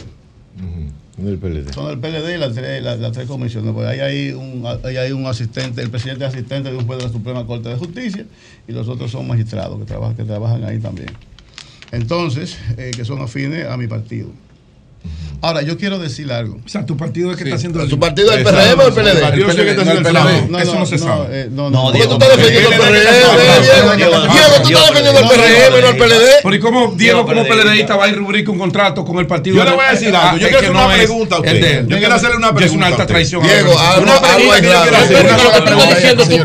pregunta. Una pregunta. Yo tengo la información. Ya tenemos que terminar, señor. Yo tengo la información y quiero que usted me diga si eso es cierto o no. Lo quiero oír de su boca. Lo quiero oír de su boca y aquí en este programa para que el país entero lo sepa. Yo tengo la información de que usted se está preparando para salir del Partido de la Liberación Dominicana y formar un movimiento de abogados con Luis Abinader. Eso es mentira. Yo quiero saber si eso es cierto. Eso o no. es falso. Él dice que es falso. Eso es, falso. Eso es falso de toda falsedad. Yo no pensaba pasar de irme. Oiga, y usted entiende que usted decía, yo me siento avergonzado. Muchos nos sentimos con, con la interrogante, ¿quién podrá defendernos? O sea, ante un caos en una empresa, una pareja, algo laboral, ¿a quién uno recurre? A un abogado. Y cuando uno ve este espectáculo deprimente de este proceso de elecciones, uno dice, ¿quién podrá defendernos? Mira, lo cierto, sí, es, finalmente hablando, lo, lo, cierto es que el proceso ha sido vergonzoso. Ha sido muy vergonzoso el proceso. ¿Anulamos el proceso, Diego? Eh, bueno, por el bien, la dignidad y el buen nombre. Si algún día lo tuvo no, el colegio. Alianza, ah. yo lo que quiero, alianza opositora. No, yo lo que quiero decirle a ustedes, yo lo que quiero decirle a ustedes finalmente, y les doy las gracias por darme la oportunidad de dirigirme al país. Sí, adelante. Que primero, siempre he actuado con mucha lealtad a mi partido y me dio, me voy a referir a mi amigo Danilo Díaz, que en el día de ayer dijo que evidentemente él, yo me vendí. Te vendiste al PRM, dijo él. Que me vendí al PRM. Él sabe que no. Eso fue por 4 millones que él, él lo devolvió. No, no, no, pero oye, no, no, no, no, oye, él no sabía que lo había devuelto. no, pero lo presentaron ahí, me lo presentaron ahí y ahí mismo le dije, no, trae el otro acuerdo? Y ahí lo devolví. Entonces, no lo acepté. Eso no fue que yo me lo llevé, no, no, eso fue ahí mismo todo. Ahora, en mi cómputo ganó Joan López. En mi cómputo yo. ¿qué? Ganó a la alianza. Pero el cómputo pero la alianza, de la comisión electoral, no el suyo. No, pero ¿eh? Diego, a la alianza. No es el suyo, el de la comisión electoral, el que vale. El cómputo que tenga la Comisión Nacional Electoral. Bueno, señores, Diego no se está en, una situación difícil en materia de imagen. Eh, eh, de verdad te lo digo, no, no, amigo, qué pasa? Porque ahora mismo, ahora mismo, y voy a hacerlo más está complicado, sincero contigo, que te tengo respeto. Pero ahora mismo, ahora mismo, si yo buscara un abogado, yo no te contrataría. no, no, no, lo digo con, todo, con todo respeto. No, porque eso es distinto. No, no, eso es igualito. el que actúa así, con esa ambivalencia, en un caso como este, actúa peor con el cliente. No, no, no, pero son cosas distintas. No, no, no, no. Son cosas distintas. verdad que no. Para terminar, mire, cosas mire. Bueno, pero Diego, mire la firma ahí. Joan arriba, Joan, mire la firma completa. Presenta la firma mía de contrato con la Fuerza del Pueblo. Pero mírela ahí. No, no, eso no es la Fuerza del Pueblo. No, no es el PRM. No, pero presenta la lo, que pasa es que, hay una, hay una. Son dos acuerdos. Hay, un no, no, no, no, que son dos acuerdos. Lo que pasa es, bueno, esa, esa no es la firma que Diego tiene en su cédula. El film, el, ahí el, el, el film, ahí esa firma es distinta a la que ¿Pero quién la hizo esa eh, firma? Esa, firma que están ahí. La, la hizo usted mismo. Esa firma que están ahí. Pero la la. Pero esa firma que están ahí. No se Pero no es la. Pero no la de le ahí él truqueó ahí. Él truqueó ahí. Si usted me vende su carro. Diego, tú firmaste para no cumplir. Si usted me vende su carro y en el acuerdo dice que yo le voy a pagar la mitad ahora y la mitad mañana. ¿Es que no fue así eso? No, yo estoy poniendo un ejemplo. No, por eso, no y yo firmo. No ese Y yo firmo. Bueno. Mira, de una, una manera aquí de él. Espérate, el. Pues espérate, Nayib, espérate. Te lo voy a mandar. Pero eh, espérate. Te lo voy a mandar, por favor. Pero espérate, que se vaya la idea. Sí, no, adelante, hermano. Entro yo en esa venta de ese carro. No, nadie está sangrando. Aquí lo que estamos demostrando la verdad. Pues dale agua. Adelante. Y yo pongo, ya usted y yo llegamos a un acuerdo. En seis meses le voy a pagar el 50%, pero yo, le agua, la mitad. Y yo le pongo a usted una firma que no es la que está en mi cédula. ¿Cómo se llama la obra? Ahí te la envío. Eso no es el caso. ¿eh? Eso es una estafa engaño. Eso no es engaño. Eso no es engaño. No, no, no. Bueno, señores, Diego, Diego José, Diego José García eh, eh, estuvo con nosotros. Vamos a, ojalá que que esto se esclarezca, Diego, porque tío, en términos de imagen sí te afecta, Sí, mucho, difícil, mucho, sí, te afecta Mucho. la- esa La duplicidad de acuerdos. Oh, ponla, por favor. duplicidad de Pero uno acuerdos. con los bullos que se cerró, que Con- no se hizo. Sí, pero tú hiciste dos acuerdos. en una coyuntura distinta, porque tú, tú citaste situaciones que se dieron antes de que se oficializara una alianza. Exacto. Eh, que cada partido está dando para su lado, Exacto. si no tengo oportunidad aquí puedo Es que yo no buscarla de otra manera. Pero la, en, ya en ese contexto, Las cosas diferentes. en ese contexto, ya había una situación totalmente diferente. Incluso tú citaste que te reuniste con los dos secretarios generales de esos dos partidos. Y ellos lo que estaban era tratando de buscar un acuerdo entre dos, eh, eh, entre Fuerza del Pueblo y, y- y PLD. PLD. Claro. Eh, ellos, ellos, no, ellos, no, eh, ellos en ningún momento, a ninguno de ellos se le ocurrió la posibilidad de una negociación con el PRM. A ninguno. Bueno, pero hay un precedente. No, con- maestro, con- no, pero, con- no, pero no, con- pero no en esa coyuntura, no. pero no en esa coyuntura No, ni hay- de ellos. no, hay- Maestro, hay que permítame por favor solamente que coloquen Sí. la firma. Por favor, eh, Joan, la firma. A- acércalo un poco más si puedes. Miren, esa firma dice ahí Diego José García. Esa Ese es el firma. acuerdo con, con el, con Sí. la fuerza del pueblo. Sí, claro que sí. Esa es su firma. Sí, esa firma. Esa es la que te Esa es la que vale. Sí, sí. Pues y el la otra vale- no. Las otras son Ese es el que vale. no, la firmas, entonces ahora es peor. otra, otra, otra. Ahora es peor. No, no, no, eso porque firmó diferente en un documento y en otro. Una inicial. Ahora oiga, es oiga, peor. oiga, pero una Pero cosa. nada. No, no, vamos a respetarnos. Las iniciales se ponen donde no se Claro, coloca la firma. firma, donde no se es firma. en un lado de la página en el texto. Para firma. cada página. Como Nosotros- abogado tiene nosotros- que ¿Y saber qué dijo el notario de ese, de ese Diego, acto que está enseñando? ¿Y qué dijo el notario de ese acto que está enseñándolo allí? Bueno. Si es firma, Diego. firma. ¿Qué dijo el notario? No, pero espérese, maestro, no. ¿Qué dijo el notario de ese acto? Ese notario del PRM. No, no, no, no, ta- no estamos hablando. Ese, ese, un notario tiene fe pública. Pero es, pero es o no. tiene fe pública. Y ese notario dijo tiene que fe. él no Aquí son firmó públicos, ese pero sin acto. ya Diego dijo que esa es su firma. Ya digo que es su pero el firma. notario dijo Pero que no, no. pero no importa. Y fue el que lo selló. No importa. el que le da la fe pública es un Quédate notario. quieto. Bueno, bueno. El que le da la fe Eh, pública es un Usted notario. perdió. Es militar el notario. El que le dio la Es fe pública es un notario. Es militar el notario. Es Yo militar. no sé si tú te vas a inventar la ley yo de. Bueno, usted Como te da tu Bueno, maldita gana. Pero lo que vale es la fe pública de un notario. Que- acabo de Yo demostrar. no sé si tú me lo vas a inventar. Ahora, presidente La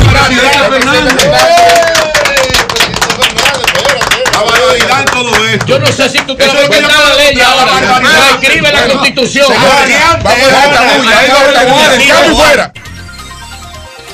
57 minutos saludar al expresidente Leonel Fernández. Él estuvo hace unos minutos con nosotros, subió a saludar el equipo del Sol de la Mañana. Él está en nuestro edificio para participar en una entrevista en el programa A Diario eh, que dirige Cristian Jiménez y eh, estará con nosotros en la nueva cabina de Sol. Parece una nave Eh, espacial esa es cabina. Una de, los, de, de las personas que estará con nosotros en la nueva cabina de Sol ya muy pronto. Anunciaremos la entrevista con el expresidente Leonel Fernández. Ahora son las 8.58 minutos. Buenos días, José. Adelante. Bueno, señores, miren, un par de cosas breves en el día de hoy. Primero, quiero referirme al tema de la encuestadora, de la encuesta Greenberg, porque contrario a o algún comportamiento inusual, la, la subdirectora de esta encuestadora, Ana Greenberg, opinó sobre la encuesta y explica los resultados. Y eso no es normal. Y después quiero referirme brevemente a la llamada de ayer de alias Caranday, el confeso asesino de Orlando Jorge, que nos ofreció ayer en el programa. Bueno, ¿qué dice la señora Greenberg, Anna Greenberg, sobre la encuesta Greenberg Diario Libre? Interesante porque no, esto no suele ocurrir eh, normalmente. Primero voy a hacer una- un contexto y luego me voy a las opiniones de ella. En la segunda entrega de la encuesta Greenberg, Diario Libre, se publican los análisis y gráficos elaborados por la firma encuestadora Greenberg Kinian Rosner en colaboración con Bully Pulpit Interactive.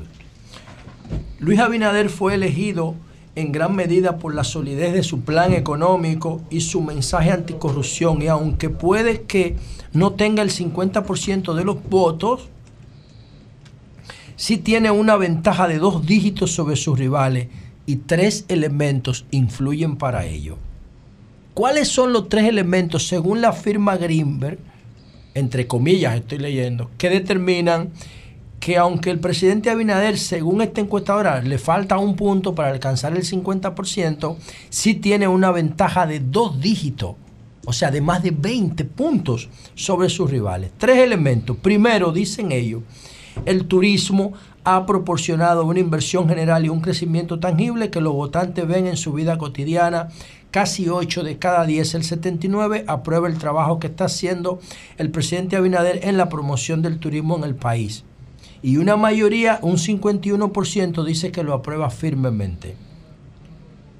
Segundo, bajo la administración del presidente Abinader, la corrupción dejó de ser el principal problema del país. En el 2020, según esta misma encuestadora, el 45% de los dominicanos consideraban la corrupción como una de sus principales preocupaciones.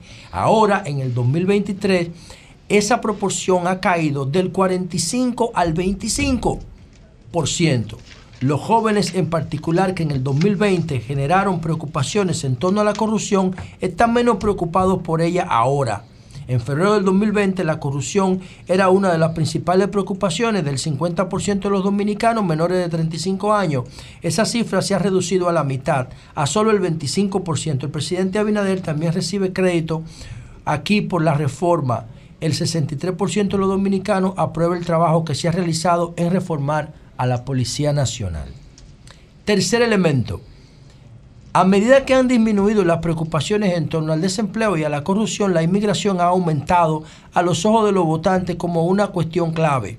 Casi un tercio de los adultos, el 29%, dice que la inmigración haitiana es una de las principales preocupaciones, 12 puntos más que en el 2020. Los dominicanos mayores impulsan ese aumento. Casi la mitad de los mayores de 65 años, el 46%, señala la inmigración como una de sus principales preocupaciones. El presidente Abinader gana puntos con los dominicanos en su enfoque al tema.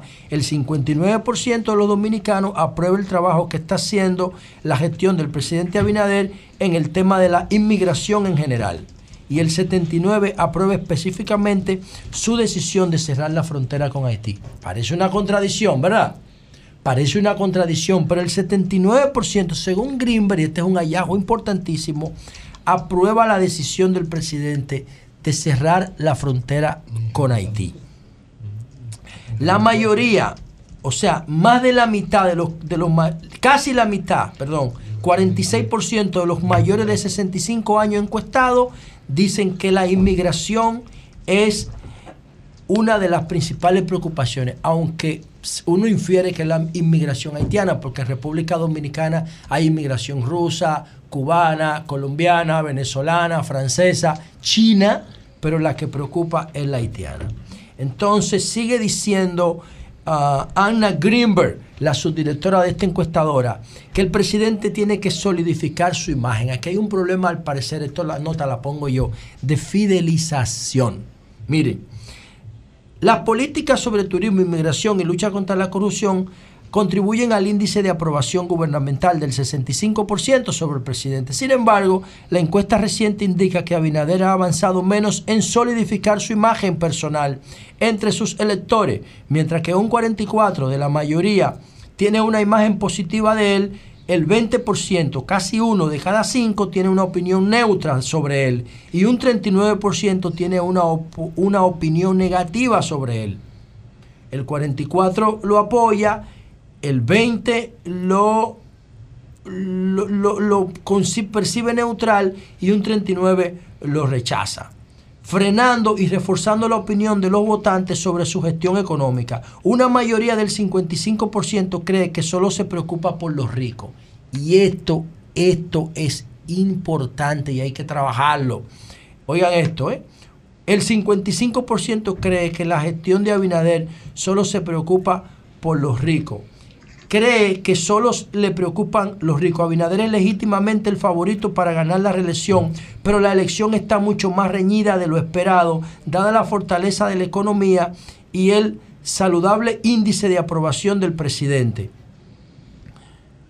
Si bien la mayoría es consciente de que la economía del país es fuerte a nivel macroscópico, muchos votantes, especialmente los de bajo ingreso, creen que no están cosechando personalmente los beneficios. Si Abinader no cambia esta percepción, existe una posibilidad real de que no logre una mayoría en primera vuelta, estableciendo la primera segunda vuelta presidencial desde el año 1996. Dice Anna Greenberg. Sí, lo que ella está diciendo aquí, yo estoy citándole entre comillas, eso es lo que dice la subdirectora de Greenberg, que ella está diciendo que si bien es cierto el 65% apoya la gestión del presidente, hay una parte que considera que el presidente gobierna más para la clase privilegiada. Oigan, qué, oigan qué, qué contradicción.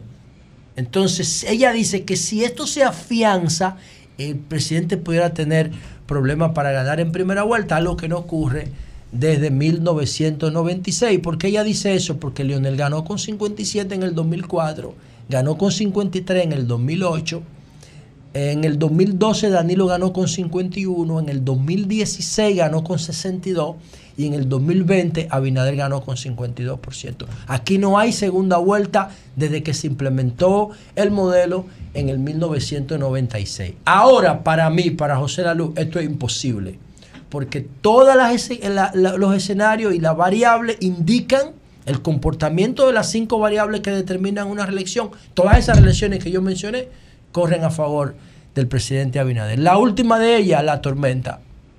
La tormenta que me hizo recordar la reelección del 2008. La tormenta eh, le libera los trámites de compra y el presidente puede regar ayuda hasta la Semana Santa del año que viene, sin problema. Eso mismo fue lo que hizo Leonel en el 2008 con la tormenta Olguinoe. Y entonces, sí, esta encuesta dice que el presidente tiene que fidelizar, tiene que buscar forma de estar más cerca de los votantes, para que esa percepción sobre su gobierno, que la tiene un, 40, un 39% de los votantes, cambie. Y hay un 20% de esos votantes que está neutral frente a la posición del presidente entre ricos y pobres. Y eso hay que trabajarlo, eso es un nicho. De hecho, el presidente con un 49% en términos electorales y con un 65% de aprobación presidencial significa que esa gente nada más está esperando por el mensaje adecuado. El 16% que está entre el 65% de aprobación y el 49% electoral. Esas personas, ese 16% solamente está esperando el mensaje adecuado para pasar a apoyar eh, del gobierno, pasar a apoyar las aspiraciones presidenciales de reelección. Bueno, señores, miren, eso es lo que dice, eso es lo que dice Greenberg Diario Libre. Vamos a ver ahora una reflexión breve sobre a Miguel Cruz, eh, alias Caranday, que llamó ayer aquí eh, al programa y nos sorprendió. Miren, yo no sé de dónde viene esa llamada, no sé cómo él la coordinó, a mí no me interesa nada de eso. Lo que yo sé que ahí al gobierno le metieron un gol. Le metieron un gol al gobierno. O sea, una persona con esa capacidad de ruido, tú no la puedes dejar suelta en medio de un proceso electoral, digo yo. Si ustedes se ponen a escuchar bien la llamada, a escucharla con detenimiento, yo fui parte de, la, de una de las llamadas más históricas, dos llamadas, Eury y yo, y Julio, que fue la que nos hizo Figueroa Agosto en el 2010, al gobierno de la mañana. Dos veces. Yo no, que tú no habías entrado en allí. todavía. Yo fui después de otra, de Quirino. Ok, bueno, la de la de la de la de Quirino, la de Quirino la iba a hacer con nosotros. Sí, nosotros pero la nosotros lo rechazamos. quisimos. No, no lo quisimos hacer. Mm. Pero la de Figueroa Agosto fueron increíbles porque cuando Figueroa Agosto eh, cerró el teléfono, el edificio de la Z se llenó de agentes de seguridad. Por todos los lados, se nos rodearon prácticamente. cuando, Quirino, cuando Figueroa Agosto dio esa declaración histórica de que faltaba un bulto, de que ahora la droga la estaban metiendo por Caucedo, ¿tú te acuerdas? Eso fue una vaina increíble. Y esa experiencia me, me indica a mí algunas cosas. Primero, cuando ustedes escuchan la, lo- lo- la primera parte de la llamada de Cruz, ustedes se van a dar cuenta que él estaba leyendo. Sí, él estaba leyendo la declaración. Él estaba leyendo un documento. Entonces, cuando tú estás leyendo un documento, no significa como yo le pregunté por el teléfono, y él me dijo, no, es un maquito que me prestó alguien aquí. No. Eso para mí tuvo cierto nivel de preparación. Eso no fue espontáneo. Ahora, lo que sí fue espontáneo fue cuando nosotros empezamos a preguntarle. ¿Y por qué yo digo que al gobierno le metieron un gol? Bueno, Julio hablaba de que la mayoría de la mafia eh, electrónica se producen desde la cárcel. Claro que sí. Y es más de ahí. Lo que pasa que Y la cárcel está, está llena de celulares. Claro, lo que, pero hicieron un operativo en enero del año pasado, sacaron un paquete, pero no solamente eso, descubrieron que había una empresa ofreciendo servicio de internet dentro de la cárcel de los presos. Oigan lo que yo estoy diciendo. Entonces, no, no es solamente eso, es que esos presos están ociosos el día entero sin trabajar. Yo no entiendo por qué una persona que está en libertad, que no ha violado la norma y que no tiene contradicciones penales con la sociedad, tiene que trabajar para comer y un preso no. Eso, eso es una de las reformas que está proponiendo Javier Milei en Argentina, que yo creo que es correcta. ¿Por qué diablo un preso no puede trabajar? Entonces tú tienes al preso, al recluso o al interno, lo que tú le quieras llamar, el día entero maquinando ahí. Maquinando y hay más corrupción dentro de la cárcel que fuera. Y hay un paquete de cosas en la cárcel que se quedan en la impunidad, que desde que salen de los medios nadie más la trata. Por eso fue que Roberto Santana renunció de ahí, de la Procuraduría. Y la Procuraduría tiene que enfrentar el problema carcelario. Entonces, yo digo que al gobierno le metieron un gol porque yo entendería una llamada de un minuto, de dos, pero esa llamada duró más de 20 minutos. Dur- Duró más de 20 minutos. Y el énfasis primario que él quería hacer, ¿cuál era? Que el presidente Abinader es responsable de lo que le pase. Es un tipo que tiene obvios trastornos mentales. Y si yo fuera la familia de Orlando, y con esto terminé la tercera vez que se lo digo, tengo dos videos en mi canal de YouTube sugiriéndole eso. Yo hiciera un acuerdo con él. Hicieron un acuerdo con él. ¿Para qué? Como ya él está condenado a 30 años y Orlando está muerto, son dos muertes, señores. Ese señor está muerto social y moralmente. Y ya tienes privada su libertad, lo que le queda de vida. Que la pase bien en la cárcel. Eso es lo que tiene que procurar la familia de Orlando. Que la pase bien en la cárcel. Búsquenle una vaina como Ara de Santo Domingo, qué sé yo. Para que el tipo y dele un pedazo de tierra para que cultive. Porque de lo contrario el tipo va a seguir haciendo un ruido innecesario. Después que mató a Orlando físicamente, ahora lo quiere matar moralmente. Cambio y fuera.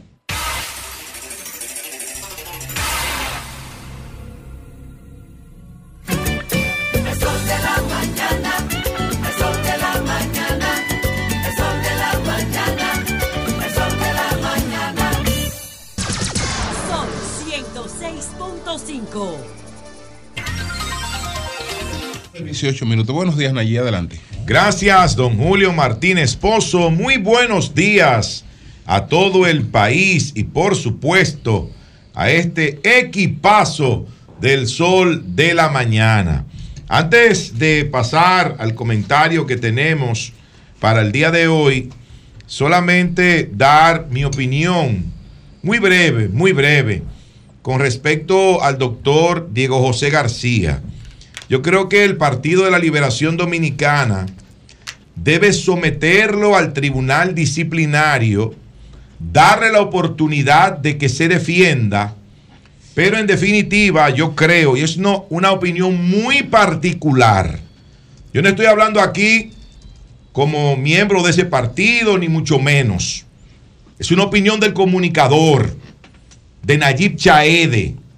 Yo creo que ese señor, Diego José García, debe ser expulsado por alta traición del Partido de la Liberación Dominicana.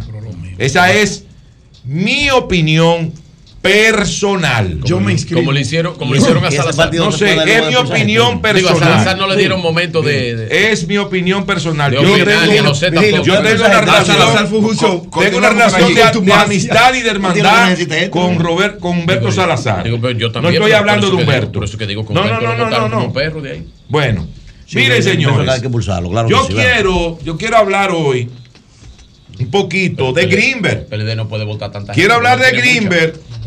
Y para hablar de Greenberg, eh, le voy a pedir a Joan eh, auxiliarme de él. Vamos a poner la imagen, Joan, donde habla voto por nivel de ingresos. Voto por nivel de ingresos. En esa, esa imagen vamos a colocarla, por favor, para hacer una serie de señalamientos que yo entiendo que son muy importantes que el país pueda tomar en cuenta. Creo que fue la primera imagen que te envié, esa. Esa imagen, fíjense ahí lo que dice. Ahí vemos este escenario, dice, sé que falta mucho, pero si las próximas elecciones presidenciales de mayo se celebraran hoy, ¿por cuál candidato votaría si fueran los de esta pantalla? Ahí vemos que hay tres rangos de, eh, de ingresos. De ingresos. Veo aquí el primero, dice menor de 150 mil. El país entero. Que no sé por qué se fueron tan altos. Menor de 150 mil. Pero bueno, ahí el 36% dice que votaría por Luis Abinader. El 33 dice que votaría por Leonel Fernández y el 21 votaría por Abel Martínez. Pero en el otro cuadro dice, déjelo ahí por favor, no, no, en ese mismo, de 150 mil a 400 mil, en ese rango de ingresos. Ahí fíjense ustedes cómo Luis Abinader aumenta a 48, de 36 a 48. Eh, eh, Leonel Fernández de 33 baja a 26 y Abel Martínez de 21 baja a 16. Cuando vemos el último eh, rango de ingresos, los ricos. Vemos ahí, dice mayor que 400 mil pesos.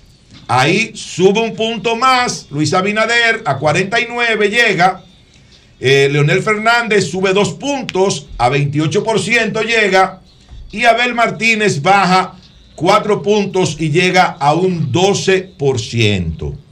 ¿Qué es lo que refleja este cuadro? Que yo no entendí, repito, por qué empezar eh, con 150 mil o menos. Es anual, es anual la meta. 150 mil o menos. ¿Por qué? ¿Por qué? Porque la mayoría de los dominicanos, ¿dónde dice que es anual? Creo que es anual la meta. No, no es anual, es, sí. mensual. Es mensual. Es mensual. No, es mensual. Es mensual. Anual Porque si hablamos 150 mil pesos al año, ya ustedes saben por dónde anda el salario. No, ¿no? Es como 15 mensual. como 15 mil pesos más o Es menos. mensual. Pero aquí el Estamos hablando de es 13 salario mensual. Y no entiendo por qué salario mensual 150. No entiendo por. ser. No, no tampoco. No, no ven los arreglistas. Los Rafael no, Solano. yo no tengo que arreglar nada. Los, los, los verticosos, en No paz tengo, descanse y demás. tengo, no tengo. Por favor, esperen su turno. Entonces, No le hable así a los ¿por qué compañeros. en Navidad. 150 mil pesos o menos? Cuando el 80% de los que tienen la dicha de tener un empleo en la República Dominicana ganan 30 mil pesos o menos. Oigan lo que estoy diciendo. Así es. El 80% del que tiene un empleo en este país gana 30 mil pesos o menos cada mes. Esa es la realidad. Eso es anual. Ahí es que está el grueso. Ahí es que está el grueso de la población. En ese rango de ingresos. Así es. Menor a 30 mil pesos mensuales. Ese es el segmento más vulnerable. Es el segmento más pobre de los trabajadores.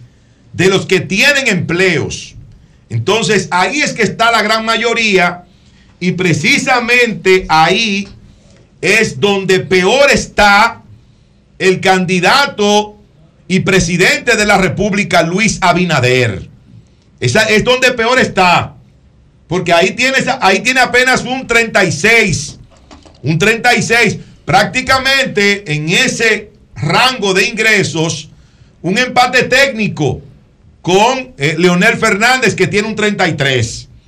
Entonces, esa es la franja más amplia, más grande de la población trabajadora en la República Dominicana. Lo que indica, lo que indica que Luis Abinader, el candidato del PRM, está muy mal entre los pobres.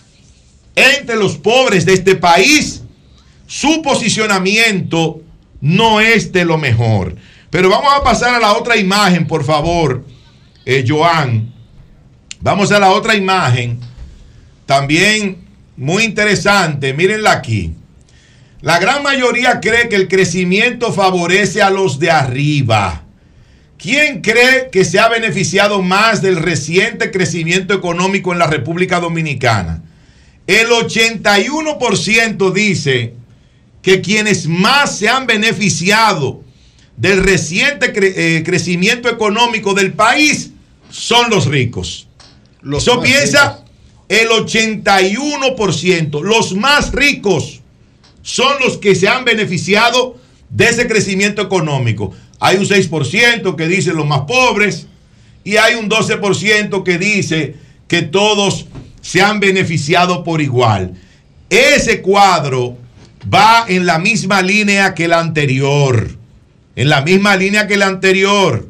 La gente entiende que los pobres en esta administración gubernamental, en este gobierno del PRM, del candidato y presidente Luis Abinader, los más ricos han sido los más favorecidos. 81%. Vamos al tercer cuadro, por favor, donde habla de los puntos de vista. Aquí, dice aquí, el deseo de cambio entre los que están frustrados. ¿Cuál se acerca más a su punto de vista? Y hay dos cosas que dicen. Yo quiero continuar en la misma dirección que Luis Abinader ha llevado al país. Ahí eso obtuvo solamente un 37%. Los que quieren continuar en la misma dirección que Luis Abinader llega- lleva al país contra un 53%. Un 53% que dice, yo quiero ir en una dirección muy diferente a la que Luis Abinader ha llevado el país. Pero cuando vamos a ver entre los que desaprueban la gestión de Abinader, entre los que desaprueban la gestión de gobierno, por favor, eh, Joan, la imagen manténla en pantalla. La imagen, Joan, en pantalla, por favor, manténla. Dice ahí, fíjense ustedes, como de un 53 entre los que desaprueban la gestión, se incrementa hasta un 68% y los que la aprueban baja a un 25%. La última imagen, que es la 4, que tiene que ver con la segunda vuelta, la segunda vuelta, la 4, vamos a ver esa, esa imagen que es sumamente interesante, que esas son las partes internas de una encuesta que muchas veces se pasan por alto, muchas veces no se les da la importancia que tienen. Fue la que te tiré la fotografía, eh, porque esa no pude conseguirla digital y te la envié luego, es la última. Y ahí hay un cuadro muy interesante. Segunda vuelta entre los de menores ingresos. Miren aquí lo que pasa, señores. Ahora imagínense que hay una segunda vuelta para las elecciones presidenciales entre Leonel Fernández, Abel Martínez y Luis Abinader. ¿Por quién votaría usted? Es una mierda de datos. Fíjense aquí, fíjense aquí. Abinader, un 45%. Leonel Fernández, entre los de menores ingresos, volvemos a los más pobres otra vez. O sea, la mayoría de la Entre los más pobres, que es la mayoría de la población dominicana. Leonel Fernández, un 50%.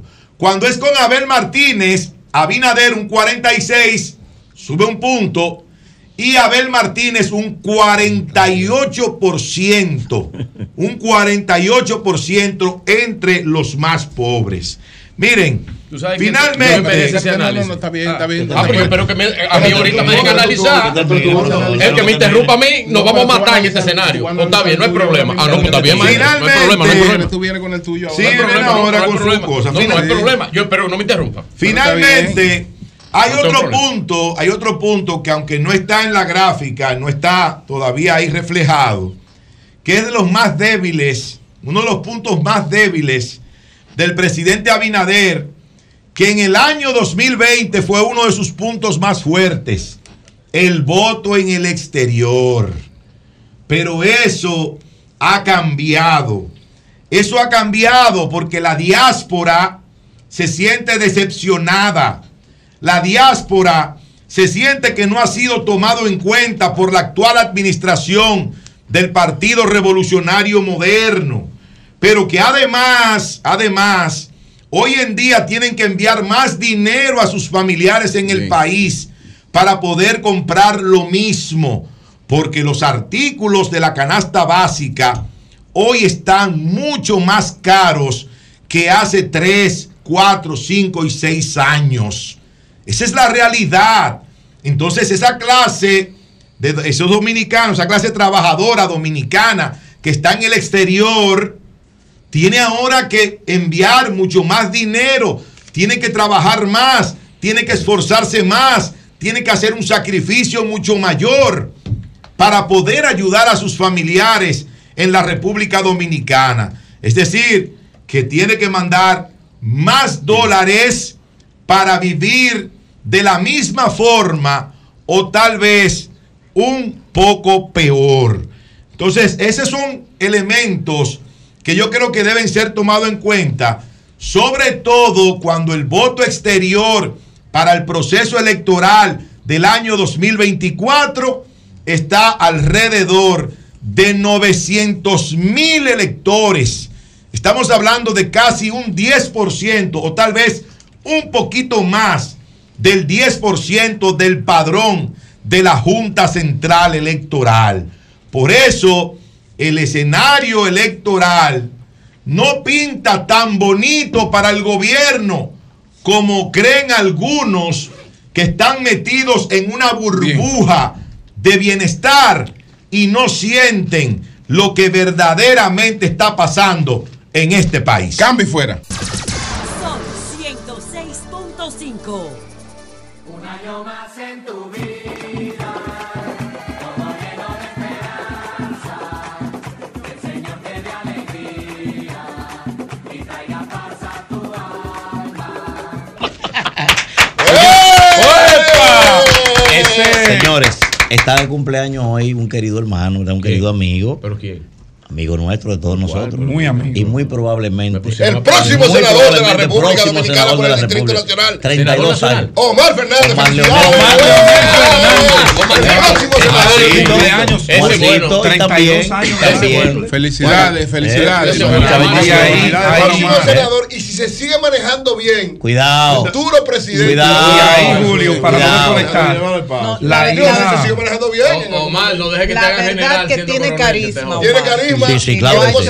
Muy humilde, muy cercano. A mí bueno. solamente me llamó la atención en aquel momento y luego lo aclaró cuando él dijo para llegar al Padre hay que hacerlo a través de mí. No, porque él hizo fue una parábola Una de la parábola religiosa. Eso no quedó bien. No, le- yo puedo felicitar a otra luego gente lo que- aclaró. Antes de que se salga de ahí, Julio, Julio. de los cumpleaños. Otro es verdad que para llegar al padre hay que llegar. Eh, la hija de la hija de nuestro seguidor interactivo que siempre se comunica con nosotros, el señor Piña, Saludos, Camila Piña, está de cumpleaños. Hoy.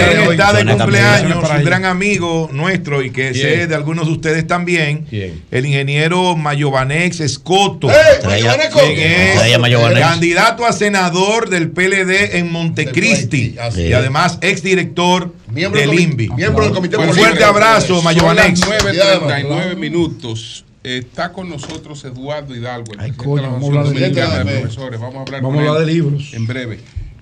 Vamos a Ay. escuchar, vamos a escuchar eh, Todos en silencio. Sí, claro. Absolutamente Él pidió eso. Claro, porque. Sí, él pidió Que nadie opine, Virgil que se meta. Yoba, cierra los micrófonos de todo el mundo. Vamos a escuchar a Amenazó a. Nayib. Vamos a Ah, no, escuchar a no podemos Virgilio. hablar, Virgilio. Hablando que uno se entiende, gracias Sí. a todos los que Todos nos escuchan a través de este Sol de la Mañana de Sol 106.5. RCC Media es la catedral de la opinión en la República Dominicana. Eh, brevemente sobre el colegio médico. Antes de hablar. Médico, médico o abogado. El colegio de abogados. Está cruzado. Ay, Dios mío, me, me traicionó el subconsciente. Es que te La ira, permita la ira. con, con eso también. Que ahí, estaba pensando que ellos necesitan médicos. Sí, yo, no, es que ellos necesitan eso también, necesitan, necesitan algunas cosas. Aparte de la vergüenza eh, que como gremio le debe de dar a, a los abogados, a los abogados serios que fueron a votar ahí, a los abogados serios que participaron ahí. Pero una gran verdad, dijo Pedro, y yo, si yo fuera abogado, buscara la forma de viabilizar eso y de que eso políticamente deje de estar rondando, porque cada vez que, eso lo puyan, vota más pus. Señor que vino aquí, firmó dos documentos, en uno no firmó, en otro puso de que, que, que nada más la inicial, que después dijo que no dijo, que no dijo, donde dije, dije, digo, digo, y donde no dije, dije, dije. No sé, como el gallo Claudio. Al final, al final, eso demuestra lo penoso que es ese se- se- sector de la, del gremiado de la República Dominicana. Qué pena. Ojalá. Y para mí, con lo que dijo el señor, el señor eh, José García, Diego José García, la victoria es de Joan. Porque los otros acuerdos, aparte de lo que dijo el notario, que el que tiene fe pública, del acuerdo que él firmó, que dijo por presiones de su partido, a menos de dos días, que eso no incluía el plazo tampoco de la comisión electoral. Si yo fuera miembro de la comisión electoral, si yo fuera miembro del Colegio de Abogados, de los que están en eso, y es un llamado a Surún, y es que ustedes no quieren un cliente más en este país. Atención empresario o cualquier persona que se sienta que necesita un abogado. Esos no son los abogados que ustedes van a llamar. Digo yo. Ustedes están tan bien en sus arcas personales que no necesitan un cliente más. No necesitan un cliente más. Hoy más que nunca, ese, ese gremio necesita una gente con visión joven, porque todos los viejos están maleados. Ahí está maleado todo el mundo. Y eso da vergüenza. Yo, si yo necesitara un abogado hoy, ni para allá miro. Ni para allá miro. Eso es lo que ustedes están dando en la sociedad. Todos. Y la comisión electoral que da asco de ahí también. Pero no se preocupen. Me imagino que sus arcas personales están llenas, sus problemas familiares están resueltos. Ustedes no van a necesitar un peso en este país. Ni un empresario que lo apoye, ni alguien que lo defienda. Porque todo el que está viendo ese cuadro dantesco que ustedes están pintando ahí, lo que siente es náusea. Y con eso dije lo que iba a decir del colegio de abogados. Y ayer dije que ojalá y eso se reformule y en todos los gremios pase, que los gremios de este país dan asco también. Muchos de ellos. Y ustedes saben uno que yo digo que eso no sirve para nada tampoco. Miren, en los escenarios de la encuesta Greenberg, los cuales yo ayer eh, conversé sobre ustedes sobre y quería más datos, hoy dieron algunos datos más interesantes. Y el escenario de segunda vuelta planteada, el cual es un supuesto, aquí no hay elecciones, aquí no hay elecciones de segunda vuelta del 1996. Y en ese escenario de segunda vuelta, tampoco le conviene. No sé por qué el oficialismo, que de hecho hoy el oficialismo es encuestólogo. El único hacedor de opinión que habla de encuestas permanentemente es don Julio, don Julio Martínez Pozo y este servidor que está aquí. posiblemente en el país. Ah, pero hoy, desde ayer la, la oposición eh, nació y despertó a la encuestología y empezó a analizar encuestas. Pero ya hoy no le gustaron los datos de esta. No, no le gustó porque el planteamiento de la segunda vuelta, es el único planteamiento en el cual la oposición puede agarrarse, porque sabe que en primera vuelta no tiene que buscar. Y vuelvo y digo, es un escenario desde 1996 que no se ve en la República Dominicana. Es un escenario que no se ve. Y el presidente que sale con un 49 es un 1%. Ustedes saben lo que es eso para un presidente en ejercicio. Eso es prácticamente nada. Y que aparte de todo, que el promedio de todas las encuestas, porque usted no puede agarrar solamente un solo estudio, el promedio de todas las encuestas, el promedio de todas las encuestas del presidente Luis Abinader da entre un 52 y un 53, si usted lo pone en promedio y en contexto. Incluyendo esta misma de ahora, que es un trabajo a, a observar. Yo no tengo mis críticas más allá, mis críticas son a nivel técnico, pero no, no estoy dándole el voto negativo, como muchos dicen, o como dijo un candidato de la oposición, que las encuestas de esta emisora estaban pagadas. Es un abuso de ese candidato haber dicho eso. Eso sí no lo hago yo. Yo no deploro ningún estudio de investigación. Todos los resalto y los leo aquí. Ahora, lo que sí dicen esas encuestas y lo que sí dice la Greenberg es que en un escenario de segunda vuelta también gana Luis Abinader. Pero eso no lo analizaron. Pero eso no lo analizaron porque no le conviene. Lo que sacaron fue un dato basura, un dato M, un dato M, una porquería de dato, porque si no corresponde al análisis de la realidad, de lo posible sobre una encuesta política, ¿para qué carajo usted lo está analizando? O de lo que te conviene. Usted dice, la democracia, votamos los pobres, los ricos, clase media, la clase trabajadora, todo el que existe, o va, va, votan los pobres. ¿Cuáles son los que votan? Ah, votan todos. Ah, pero en la M de análisis, y esa es mi crítica, eh, si, si votaran lo que menos tienen, gana fulano un por ciento. Hoy es un análisis de una realidad. Es una mierda de análisis. Pero te refieres. hagan eso. Pero perdón, ¿te refieres No hagan eso. al análisis que hizo Greenberg? Sí, sí. Pero no hagan O al eso. análisis que hice yo aquí en el Yo me estoy refiriendo al de Greenberg, porque tú te referiste al Ah, análisis. Ah, qué bueno, qué bueno. Qué bueno que te refieras a eso. Entonces, Sí. sobre esos datos, ahora tampoco te tengo miedo, ¿oíste? No, no, no, no. Pero qué bueno que te refieras a eso. Qué bueno.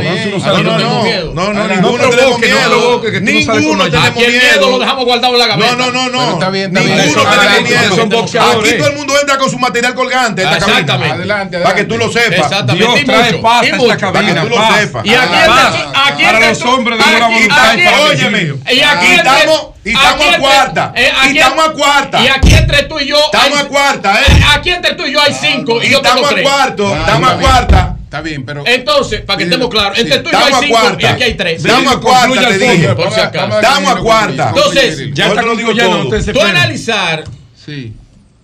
Un análisis de la posibilidad de que si votaron más por, pero por Dios. Pero es el Pero es un análisis, pero es un análisis chatarra, Ah, bueno. basura. Eso no corresponde a la realidad porque eso Greenberg no es es lo que trae la basura, es democracia. chatarra para ti. Ahora, ¿dónde está el verdadero, el verdadero análisis? Cuánto Más duele, allá de las discusiones, duele. de las discusiones estériles. Ay, qué dolor. de las discusiones estériles. El verdadero análisis y de la senaduría y de muchísimas cosas ahí que se han planteado. Pero la primera vuelta de este país, la primera vuelta de este país en febrero, la verdadera primera vuelta es en febrero, con las elecciones municipales, que yo les aseguro a ustedes, y yo lo he dicho aquí, y apúntenmelo a mí en la macota vanileja, donde nada se, se escapa, la macota de colmado. Apúntenme que yo digo que el PRM va a sacar entre un 62 y un 65% de la alcaldía nacional. Apúntenmelo ahí. Y cuando ustedes me apunten eso y vean que el PRM saque entre un 62 y un 65% de las alcaldías nacionales basados en el trabajo del presidente Luis Abinader Y ustedes vean cómo esa militancia partidaria de los partidos de oposición se desmoronan de cara a mayo. Cuando esa, esa militancia vea que todo se perdió, que todo se derrumbó, ¿eh? con la derrota de la oposición y la derrota del abrazo de los borrachos, en mayo, en mayo, no habrá duda, como lo dicen las encuestas, como lo dice la Greenberg, como lo dicen todas, que el Luis Abinader se va en una primera vuelta seguro con más de un 52, 53, 54 y hasta 60% del electorado. Cambio y fuera.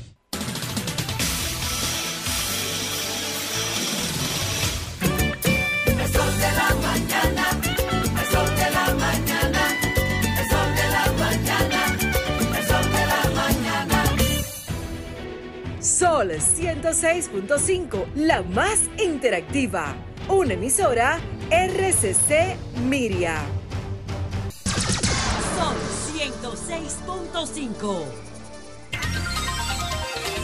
Bien, señores, con nosotros están Eduardo Hidalgo, el presidente de la Asociación Dominicana de Profesores ADP, y el profesor Juan Valdés, que es del directorio. El director del Observatorio Educativo. Es decir, director del Observatorio Educativo de ADP. Ellos han presentado una evaluación eh, sobre las condiciones del inicio del año escolar 2023-2024, pero quisiera, Hidalgo, empezar por lo que ocurrió ayer, la entrega de lo que se ha denominado el último libro de este, de este año. Oye, ¿verdad? Dice el ministro que 8.5 eh, millones de libros eh, se han entregado este año. Entonces, aunque ustedes abordan eh, los temas aquí de distintos aspectos, podríamos empezar por el tema de los libros de texto. Eh, buenos días a este formidable equipo que siempre nos recibe, nos abre sus puertas, aunque veo cara nueva acá. Eh, Qué bueno. Manuel, de los buenos, y Nayí, de los buenos. De los buenos. Los Bueno. buenos, los dos. Sol siempre se está renovando Sí, eso, constantemente. eso es importante. Realmente el tema de los libros de texto, nosotros hace unos, yo diría tres meses, eh, enviamos una comunicación al señor ministro de Educación donde eh, hacíamos una serie de observaciones y, ¿por qué no también recomendaciones? Eh, no recibimos respuesta, es como un estilo característico de don Ángel Hernández, es- no sabemos por qué no da respuesta. Y cuando a finales del mes de octubre nosotros hicimos nuestro tercer levantamiento, eh, es bueno que ustedes sepan que el observatorio eh, dedicado, que identificado con el nombre de un dirigente histórico del ADP, el profesor Ra- Rafael Santos, nosotros involucramos, digamos, unas 500 escuelas de todo el país. Eh, tenemos unos 1.400 delegados y de manera objetiva eh, establecimos un levantamiento de información. Y allí encontramos, don Julio, María Elena y demás miembros del equipo, que apenas el 2% de las escuelas ah, al mes de octubre había recibido los libros de textos. Y en ese mes, octubre de este año, ninguna escuela había recibido el libro de primer grado, que eh, para sorpresa nuestra y también para alegría, aunque tenemos nuestras reservas, en esta semana empezó a circular un libro para el primer grado de unas 300 páginas, tres tomos, debe, debe trabajarse durante el año escolar, de 300 páginas cada una. Y la sorpresa nuestra es que debe, debe concluir ahora en diciembre ese primer tomo, pero está llegando. Y nosotros estimamos que son unas, son unos 12 millones, don Juan, que, de libros. 13 millones. 13 millones que debe llegar. Que necesitan las escuelas. Que necesitan las escuelas. Pero ayer Es decir, entregaron el último que fueron 8 millones. eh, sí, pero faltan 5 millones. Teóricamente dice que hay 8 millones. Nuestro levantamiento nos eh, da información de que no han llegado. Ha llegado una asignatura, un grado, ha llegado, han llegado tres libros a, a- a un, a un centro educativo, pero la masa realmente que necesita son 2.2 millones de estudiantes que tiene la escuela pública, no ha recibido los libros de texto. Esto es penoso, eh, lamentable, porque ahora creo que el 21, 22 de diciembre concluye la mitad del año escolar. Y fíjense qué resultados eh, vamos a tener de cara a finalizar un año escolar sin libro de texto. Sé que tienen mucha Perdón, María Elena, información. perdón. Me informan, Julio, eh, Nayib, que la Comisión de Disciplina del Partido de la Liberación Dominicana está reunida y que va en breve a anunciar Ahí Eli lo va a votar. la expulsión No, no, Eli Fernández lo vota porque lo de vota. Diego. Bueno, ellos no pueden expulsar. eh, No tienen que llamarlo para eh, escucharlo. ellos- ellos- ellos pueden- O ellos som- a la- pueden- o al sometimiento. Tiene jurisprudencia, Pero van a va- evaluar el caso. se van a evaluar los estatutos. El lo que hizo Diego para votar Tienen que llamarlo, tienen que escucharlo. ¿Qué como escuchar qué? Tienen que escucharlo. Si lo llaman, lo escuchan, se por van lo a someter a un proceso disciplinario. Del debido proceso. Lo puede someter a un proceso disciplinario, eso sí. Está Entonces, reunida. Continuamos. Sé que Están tratando el caso Sí. Información con estas condiciones de inicio del año escolar 2023-2024, pero antes de continuar Sí. con eso, eh, la opinión de ustedes sobre las conclusiones de Aprendo, básicamente, in- el seminario internacional. Correcto. Básicamente, incrementar el acceso a las tecnologías, si hablan de garantizar el suministro de energía eléctrica y la- el mantenimiento a los equipos. Bueno, eso es hablan cierto. también del binomio familia-escuela, de familias comprometidas. Ellos tienen como 6.000 familias con las que han trabajado e incrementar eso. Y lo otro, la creación de la figura del mentor. Esa persona dentro del personal ya contratado en las escuelas que pueda fortalecer esa unión entre docentes, el resto del personal de la escuela y la familia. ¿Qué opinión? Cuando yo comenté eso, la luz decía, eso es imposible, las familias, ¿cómo va a ser? O sea, ¿qué To- ustedes Todo eso que usted dice ha sido propuesto previamente en el estudio que en junio presentamos, que se llama Estado de la Educación Dominicana. Eh, le La, la de llamar- pelo presentó. Claro, nosotros Claro. al presidente de la República, al ministro de Educación en el Palacio Nacional, se le entregó el estudio con 13 propuestas. Ah, cuando se hizo la rueda de prensa ya. sí. 13 propuestas para sacar a la educación pública del estancamiento. Aquí hay un ciclo de escolaridad, que es el nivel inicial, que por diseño curricular requiere de asistentes y no lo tiene. Aquí está en riesgo la vida de todo el estudiante que está entre 4 y 6 años en la escuela pública, porque usted no puede tener estudiantes del nivel inicial que por diseño curricular deben trabajar con la metodología juego-trabajo por momentos en el piso y usted tener 30 niños con una sola maestra. Que cuando un niño tiene que ir al baño, tiene que ir la maestra, está en una condición de riesgo. Internacionalmente, por estándares, eso está prohibido. Y de hecho, localmente, el diseño curricular dominicano así lo define. Usted va a un colegio privado y usted no va a encontrar un solo grupo del nivel inicial sin una maestra asistente. No, hay dos, es cierto. Con relación- no, porque no es que quieran, es que Es hay un estándar. Es Y mira lo, obligatorio. mira lo paradójico. El mismo ministerio que le prohíbe a los centros privados poner en riesgo la vida de los niños en el nivel inicial, en las escuelas públicas no lo cumple. Entonces, luego queremos remediar entre primer y tercer grado el déficit cognitivo y de desarrollo de los niños, sin entender que eso viene desde el nivel inicial. Este estudio también revela que en ese nivel hay un déficit de docentes titulares.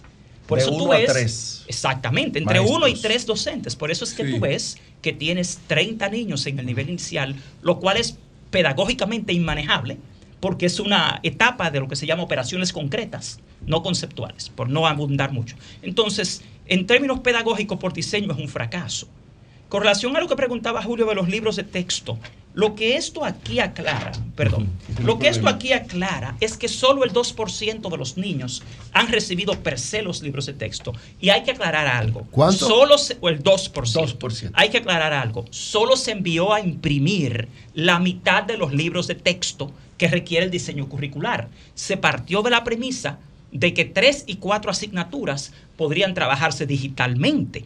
Pero ¿qué revela este estudio? Que el 86% de esos equipos informáticos ya no es funcional. El ¿Y qué revela este 86%. estudio? Sí, 86. que un, un libro en PDF no puede manejarse efectivamente en un celular. Para trabajar con un celular, usted necesita un libro en formato HTML que es un libro interactivo que dinámicamente se ajusta al tamaño de la pantalla, al tipo del ejercicio, al movimiento horizontal o vertical. Entonces, no- yo soy especialista en aprendizaje de lenguas asistido por computadoras. Como ingeniero de sistemas de computación, especialista en esa área, también le digo que un PDF no puede trabajarse como libro de texto escolar en un celular. Entonces le dicen a los niños que lo descarguen en el celular, pero el niño no puede llevar el celular a la escuela. Está prohibido. Aquí está prohibido. Aquí lo que tenemos hoy en día, desgraciadamente, si tomáramos como cierto que es falso, que se entregaron 8.5 millones de libros, todavía faltan 4 millones. Entonces, hay libros en las escuelas de una u otra asignatura.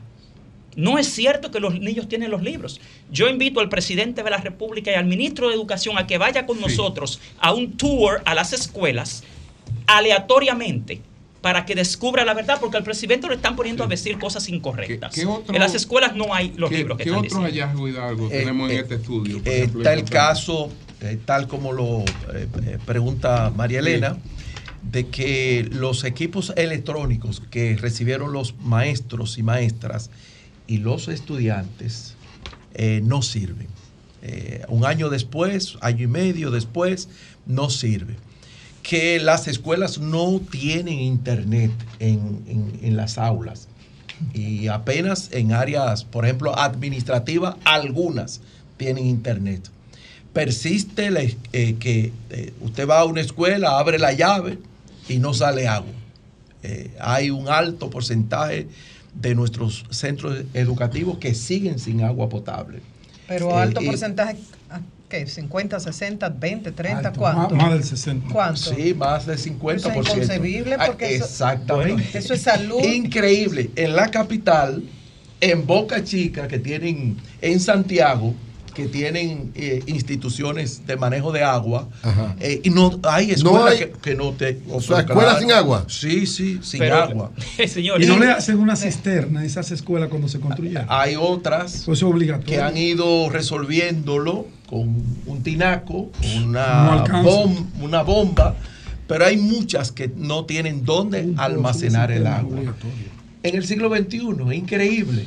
Y hay alrededor de un 70% de los servicios eh, sanitarios que no sirven. Eh, yo fui a una escuela, eh, eso lo vi yo, no es, no es que me lo estoy leyendo acá, aquí en La Caleta, donde hay una conserje, una conserje para 23 aulas y baños. Y dicen los profesores que el miércoles, a partir del miércoles, no hay condiciones para trabajar por la falta de higiene en estas escuelas. Maestro Hidalgo, dos cosas. A- a- adelante, líder. Mire, primero, dentro de todos esos problemas hay un elemento que me parece importante, es el hecho. El calendario escolar nuestro es de los más cortos que hay en toda la región. Y aparte de ser corto, es el, el de mayor interrupción por problemas y situaciones de los maestros. Hablo de paros de maestros. Y usted sabe lo que significa la sistematización de la educación. Usted sabe lo que significa eso porque usted es un maestro de larga data. Primero, ¿qué vamos a hacer con esas interrupciones? A ver si se puede colocar un fin de semana, o qué qué, y poder cumplir con el calendario que se decida. Y segundo, maestro, nadie en este país ha construido más escuelas que Danilo Medina. Eso es una realidad que no hay forma de cambiarla. Ahora, yo lo he escuchado a usted frecuentemente, en esta semana le hace una crítica, hablar de la necesidad de, más de, de más de 500 planteles que necesita el país. Y yo no lo he escuchado a un individuo como usted, de su envergadura, un hombre frontal siempre, hablar de más de 500, de más de 500 escuelas que quedaron ahí varadas con muchísimos problemas. Yo la señalé, casi 200 de ellas, inclusive el Ministerio Público la, la tiene bajo investigación. ¿Qué ha pasado con eso, maestro? Fíjese, mi querido, no fue en esta semana, fue la semana pasada. Sí, lo recuerdo, que en el listín lo vi perfectamente. la, eh, es- es su comentario. Realmente la- el tema de la ADP con respecto, digamos, a la interrupción de, la parte de la docencia, nosotros eh, puntos específicos como Jaina, San Francisco de Macorís, eh, me parece que hay una situación en un municipio de San, San Pedro de Macorís. eh, que yo sepa, no tenemos otras, eh, otros, otros municipios donde la docencia haya sido interrumpida. son causas reales que hay. San Francisco de Macorís, más de un año. Tu, tu- tu pueblo, creo que tú eres de. ¿verdad? Sí, sí, soy de San Francisco. Más de un año, Sí. es de muchos sitios. Eh, más de No, un pero nací en año Macorís. pidiéndole al- a las autoridades del Ministerio de Educación, de Salud Pública, de Medio Ambiente, el problema de la intoxicación que hay en esa zona por el tema de la fumigación de la producción arrocera. Meses pasan, meses vienen y no hay respuesta. Pero no hay docencia por eso, Eduardo. Claro, ya, claro, sí. Y firmaron acuerdos. eh, Claro como que en marzo, sí, algo sí, así. sí. Y hace 15 días, eh, porque hay unas mesas que se crearon que no funcionan, líder. Nosotros vamos allí, llevamos los problemas, ellos toman sus las comunicaciones que llevamos y de ahí no pasa. ¿Qué tuvo que hacer el ministro? Intervenir directamente ante la falta de autoridad de sus, eh, eh, autor- eh, valga la redundancia, de sus funcionarios locales en darles respuesta. Si nosotros tenemos respuesta ante problemas que planteamos, líder, no va a haber interrupción. No la va a haber. Y que no son reclamos de la clase docente. Usted reclamar que los niños no sean intoxicados Claro. o que reciban el desayuno. Lo extraño es que no se reclame. A- a- aquí- maestro, los planteles. Sí, aquí, a propósito de lo que dice Juan, yo les invito a que vean lo que dice sobre el desayuno y el almuerzo escolar. ¿Qué, ¿Qué está pasando? ¿Qué? Oh, que, bueno, el mismo director ha dicho, eh, don, eh, Víctor Castro, que es un adefesio que están recibiendo. Un poquito de leche con una masita o un, o un pan o recibiendo arroz con huevo. Bueno, eso es- Pero Inavie contrató por dos años más. Sí, es increíble, increíble la calidad. Y yo creo que con esto nosotros estamos haciendo un, un ejercicio al gobierno para que mire esa situación. Con respecto a los, Los a los planteles. planteles, líder. bueno, Pedro, Eury y yo creo que don Julio y María Elena saben que yo era el patito feo del gobierno de Daniel. No, yo lo sé, claro que sí. Yo tuve la oportunidad de ver una escuela en una comunidad, eh, la reforma de guerra, que ahora la tiene la Procuraduría como una escuela de ellos. Porque yo dije, pero ¿cómo es posible esta escuela aquí? En 50 años no habrá estudiantes para llenar esa escuela que se estaba construyendo. Nosotros hemos dicho, y se le aprobó una ley al señor presidente de la República, unánime, para eh, eh, esas plantas, eh, esas escuelas y cualquier otra... Las obras quedaron paradas, Sí, sí. para que se pueda eh, resolver esa situación. Ahora mismo nosotros nos están faltando 6 mil aulas. Ciertamente el gobierno de Danilo Medi- Medina construyó mucho.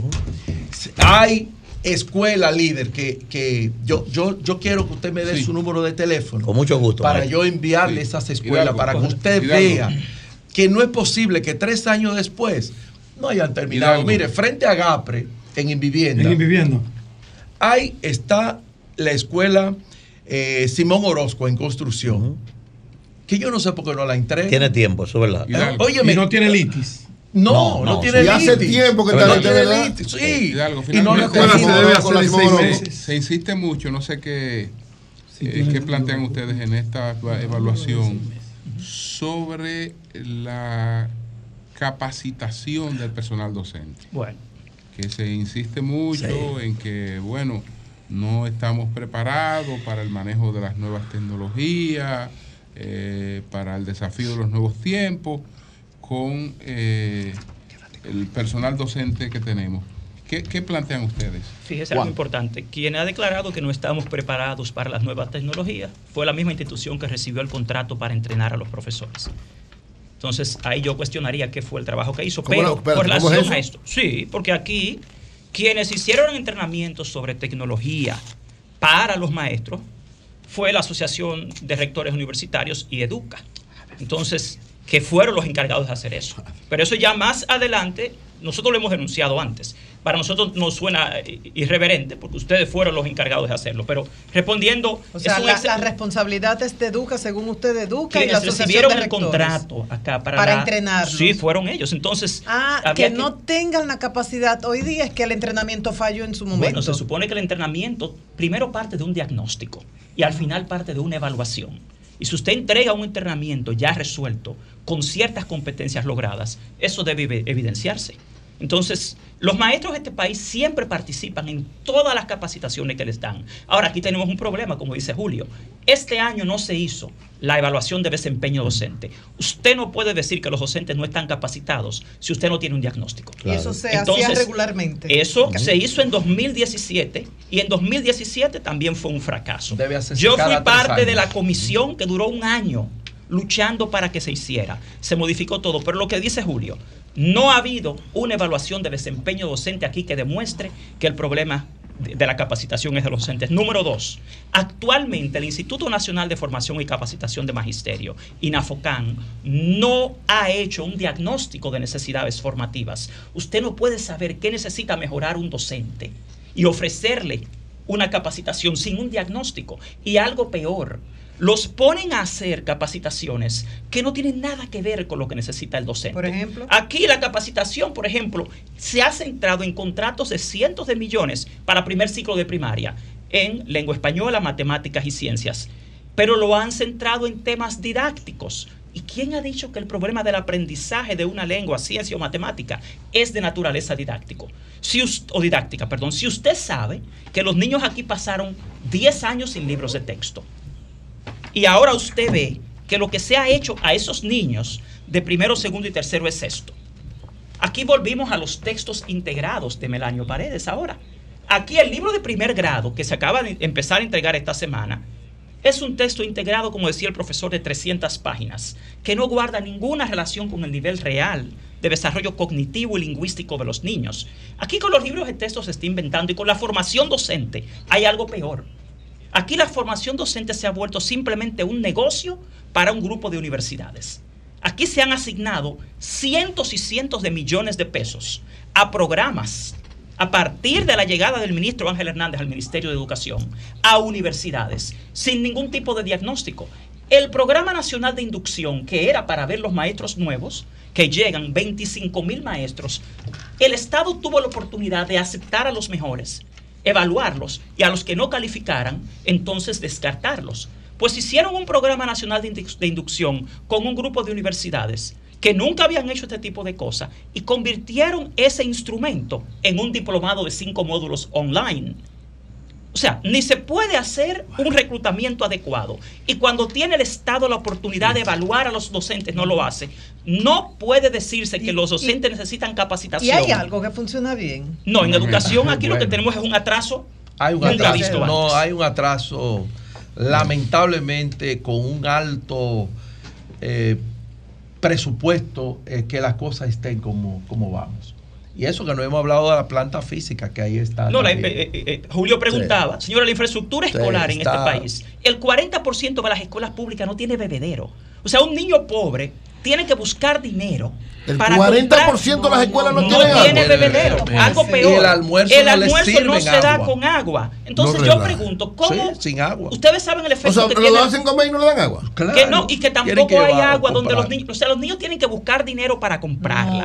Entonces, Sí, así es, hay algo peor que yo quiero finalizar O con sea, el esto. 40%. Julio, Julio preguntaba el tema, grave. miren esto, miren este yo te quiero cuadro. hacer una pregunta con Este- sí, permiso. Este cuadro, por favor, este cuadro te Ah. habla de la ejecución presupuestaria al día de hoy Ajá. del Ministerio de Educación. ¿Qué se ha hecho con el 4%? Ok. Al día de hoy, el Ministerio de Educación solo ha ejecutado el 76% de su presupuesto. Ahora dice- faltando Pero en el 2023. faltando, Ahora, hermano. faltando Sí, eso- eso- eso es 26 días para terminar el año. Aquí tenemos 42 mil millones de pesos sin ejecutar. ¿Y qué que no es verdad que se van a ejecutar. ¿Por qué no lo han hecho? 26. ¿Pero por qué no lo han hecho? Ineficiencia. No hay capacidad Bien. para ejecutar el presupuesto del Virgilio, 4%. una Sí, to- todas esas carencias, todas esas carencias del sistema de educación que ustedes dicen, eh, es desde ahora, eh, tiene tres años pasando, tiene 40, 50 años pasando. ¿Cuántos años tiene pasando? Miren, aquí tenemos en educación un mal acumulado de más de 20 años. Lo que no se explica es cómo aquí llegamos a 2020 con un diagnóstico claro de las necesidades Sí. y que ahora se me diga a mí la excusa de que siempre ha sido así el sistema educativo. Eso no es una excusa a ningún gobierno ni a ninguna persona. Acuerdo el. Estado está para resolver, no para dar excusa de que siempre fue malo. Aquí se está educando una generación acomplejada y con la autoestima en el suelo. Y si usted le dice a un niño que la escuela siempre ha sido así, hay que pensar es en términos antropológicos. Estoy de acuerdo ¿Qué ciudadanía es que usted está educando? Pero usted dijo que y yo tiene le puedo más- decir algo, 20 mire, años. Roberto Fulcar creó un plan estratégico a cuatro tres. años para Es el ministerio y viene Sí. el ministro actual A y lo si cambia. Entonces yo digo un momentito, ¿cómo puede haber continuidad Sí. dentro de, dentro de un mismo gobierno, perdóneme? Porque había un plan estratégico a Sí. cuatro años Sí, sí. y se estaba ejecutando. Usted ve, por ejemplo, esas mejoras en las pruebas PISA que se dieron ahora, Sí, en claro. esos números, Sí. aunque no son quizás comparativamente con el mundo significativas, ¿en qué periodo se dieron? ¿En qué periodo? Usted está hablando de que fue del 2020 a 2021.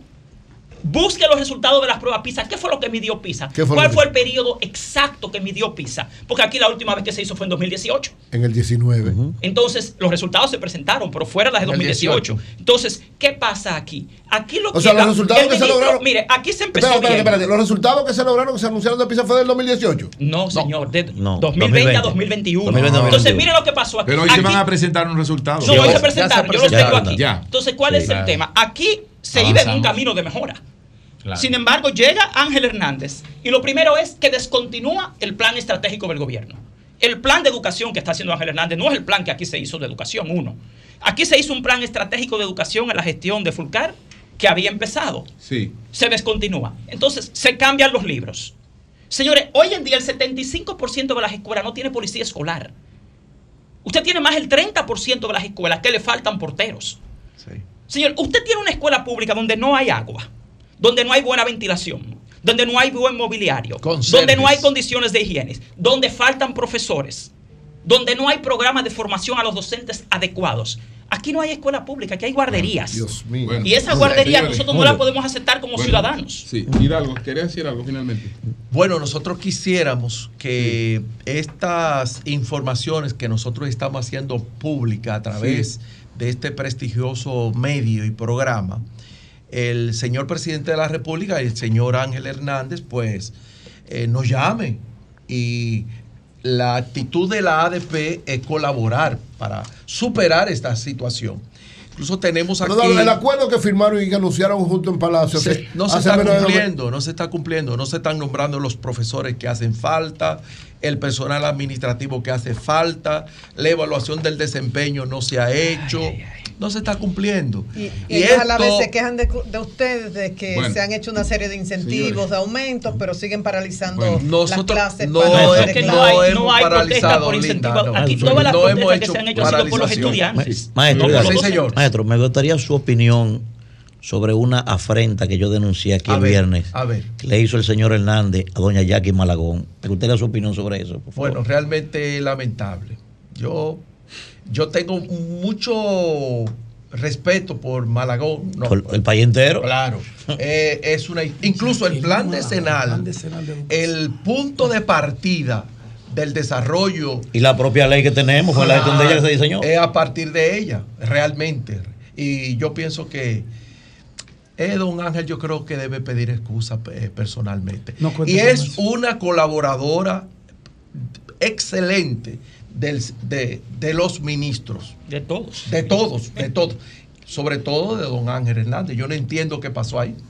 Bueno, señores, pues muchas gracias a Eduardo Hidalgo, el presidente de la Asociación Dominicana de Profesores, ADP, y a Juan Valdés, que es el director del Observatorio Educativo de la ADP. Muchas gracias. Gracias Bueno, a ustedes. Cambio y fuera.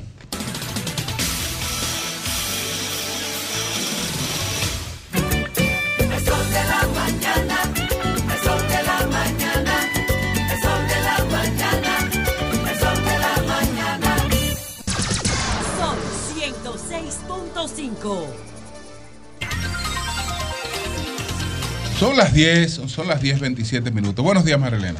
Digo, No. ¿Cómo? Marilena. Cerquita. Pero, pero buena la confusión. Bueno. Aunque ahí me faltan ahí un poquito más de Me falta un poquito de cabello, cabello. sí. Una Bueno. señora fea. bueno, señores. que doña bueno. Petra.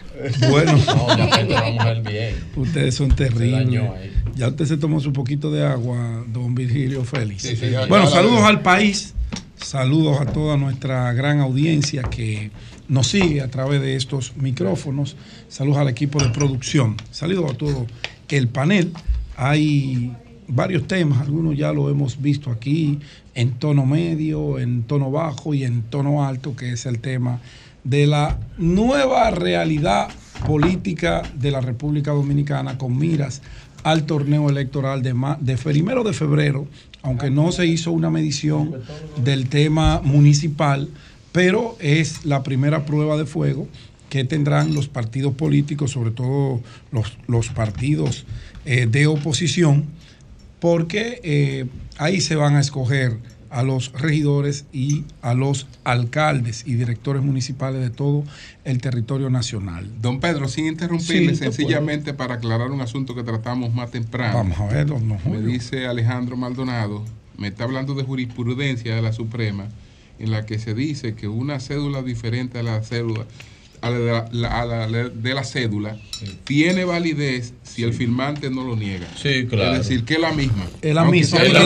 la- pero él la está negando. Eh, No, lo admitió, lo la admitió negó, haberlo admitió. firmado. Lo que no es la misma de la cédula, pero él admitió. Él admitió Él, él- él firmó en los dos casos. Él dijo que sí. O sea, él hizo dos negocios con el mismo vehículo. él Sin lo embargo, sin embargo, hay que El mismo decirle a ese lo prestigioso abogado que los bancos se cubren con eso, porque lo primero que le dice un banco a usted cuando usted va a firmar Firme un como la préstamo cédula. firme como en la cédula. Sí, sí. Ok. Bueno, Gracias. Entre entonces abogados lo hablaba, veremos.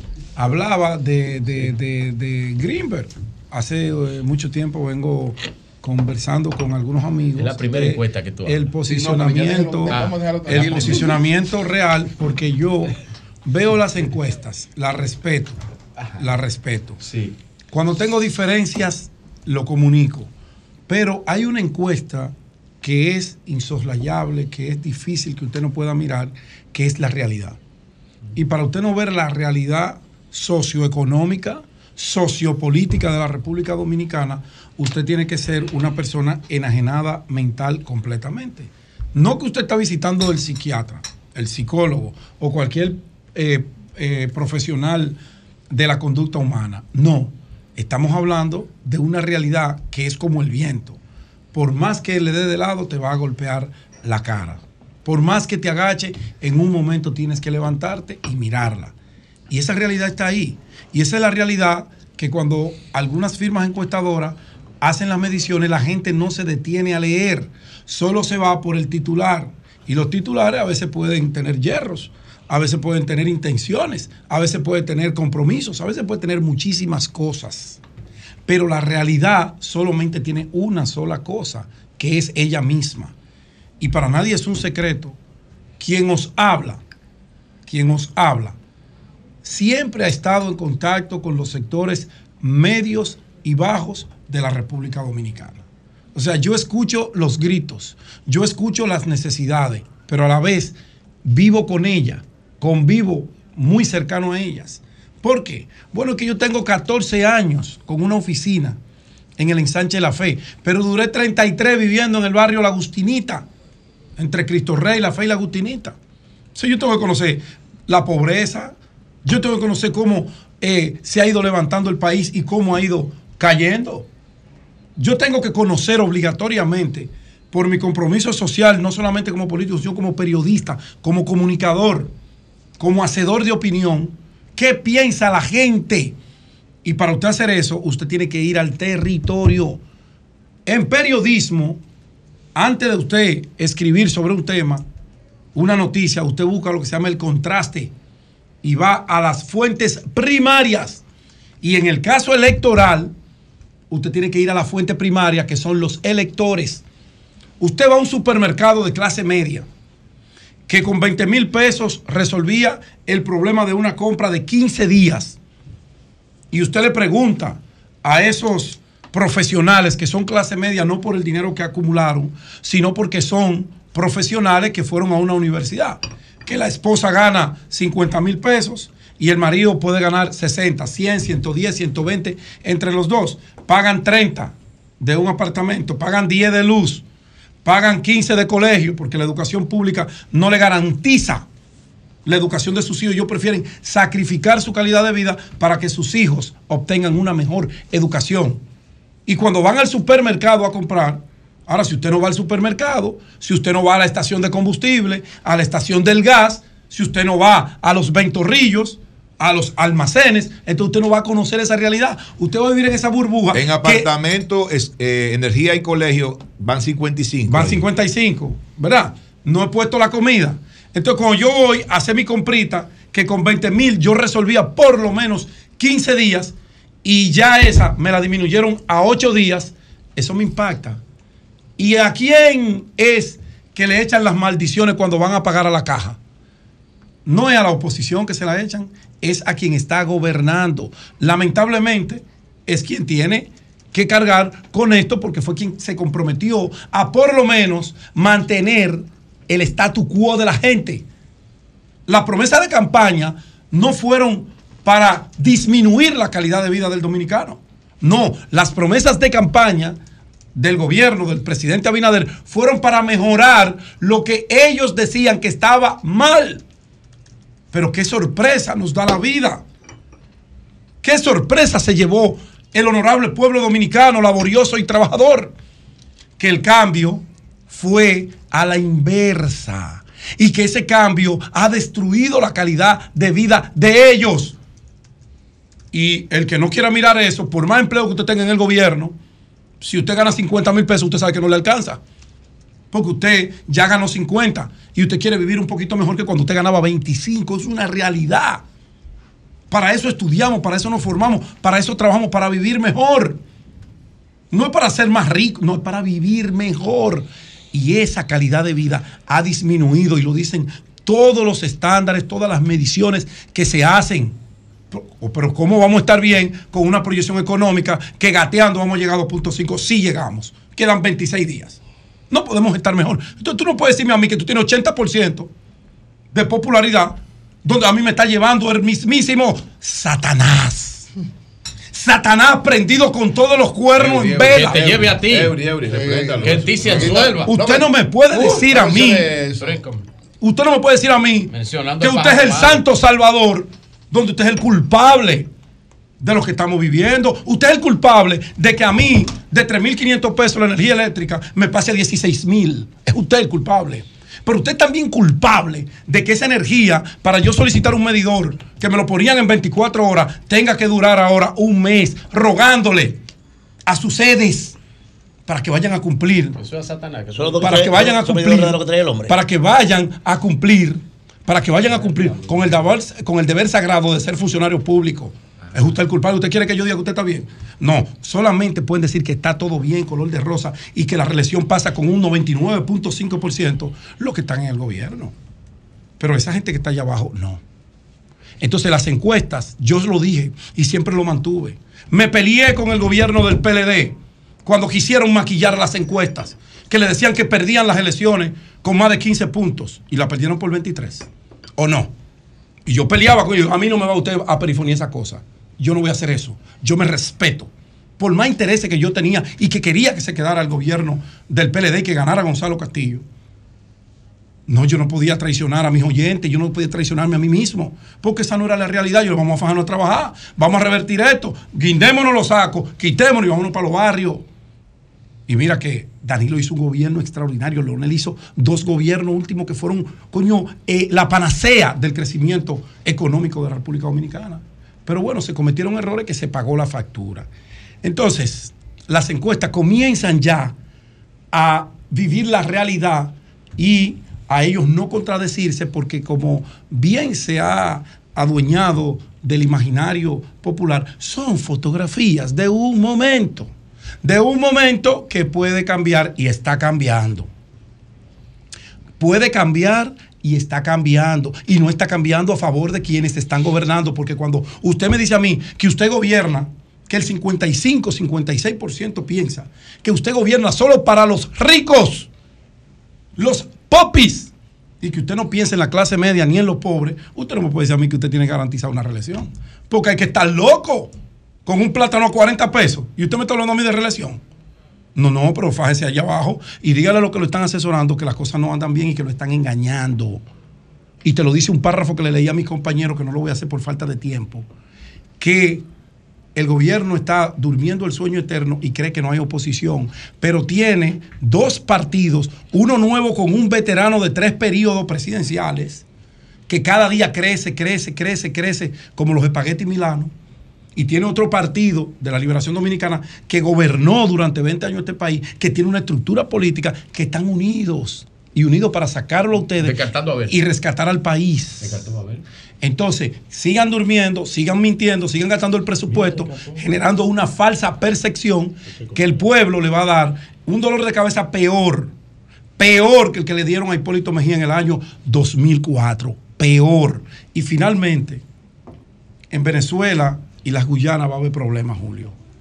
Venezuela aprobó un referéndum manipulado por parte del chavismo que no busca resolver un problema de territorial con sus vecinos guyanenses. No, el presidente Nicolás Maduro y sus eh, correligionarios buscan la anulación del proceso electoral del cual ellos se comprometieron en Barbados que iban a hacer a mitad del año que viene y declararle prácticamente una guerra territorial a las Guyanas que tienen un territorio de 160 mil kilómetros cuadrados con más de 125 mil habitantes que tienen nacionalidad y vida guyanense y que ahora este referéndum le dice y le da poderes al gobierno de Venezuela de ocupar el territorio y declarar a esa gente como venezolanos donde ellos nunca han sido venezolanos, donde hay un, una litis en la Corte eh, Interamericana de Justicia que no ha tomado una decisión, eso lo único que genera es un gran dolor de cabeza para los venezolanos, para la comunidad internacional, para la ONU. ¿Por qué? Es un territorio inhóspito, pero rico en minerales preciosos, que ha sido toda la vida de Guyana, pero que ahora Nicolás lo trae al escenario porque entiende que le corresponde a ellos y como ellos son más grandes, él va a abusar de eso, soslayando todos los convenios internacionales, todas las responsabilidades y todas las instituciones internacionales que tienen que ver con el conflicto entre dos naciones. Dios reparta paz para el pueblo dominicano y para el pueblo de Venezuela y Guyana. Bueno, Jovita, tú tienes la foto. Tienes la foto. Vamos a colocarla.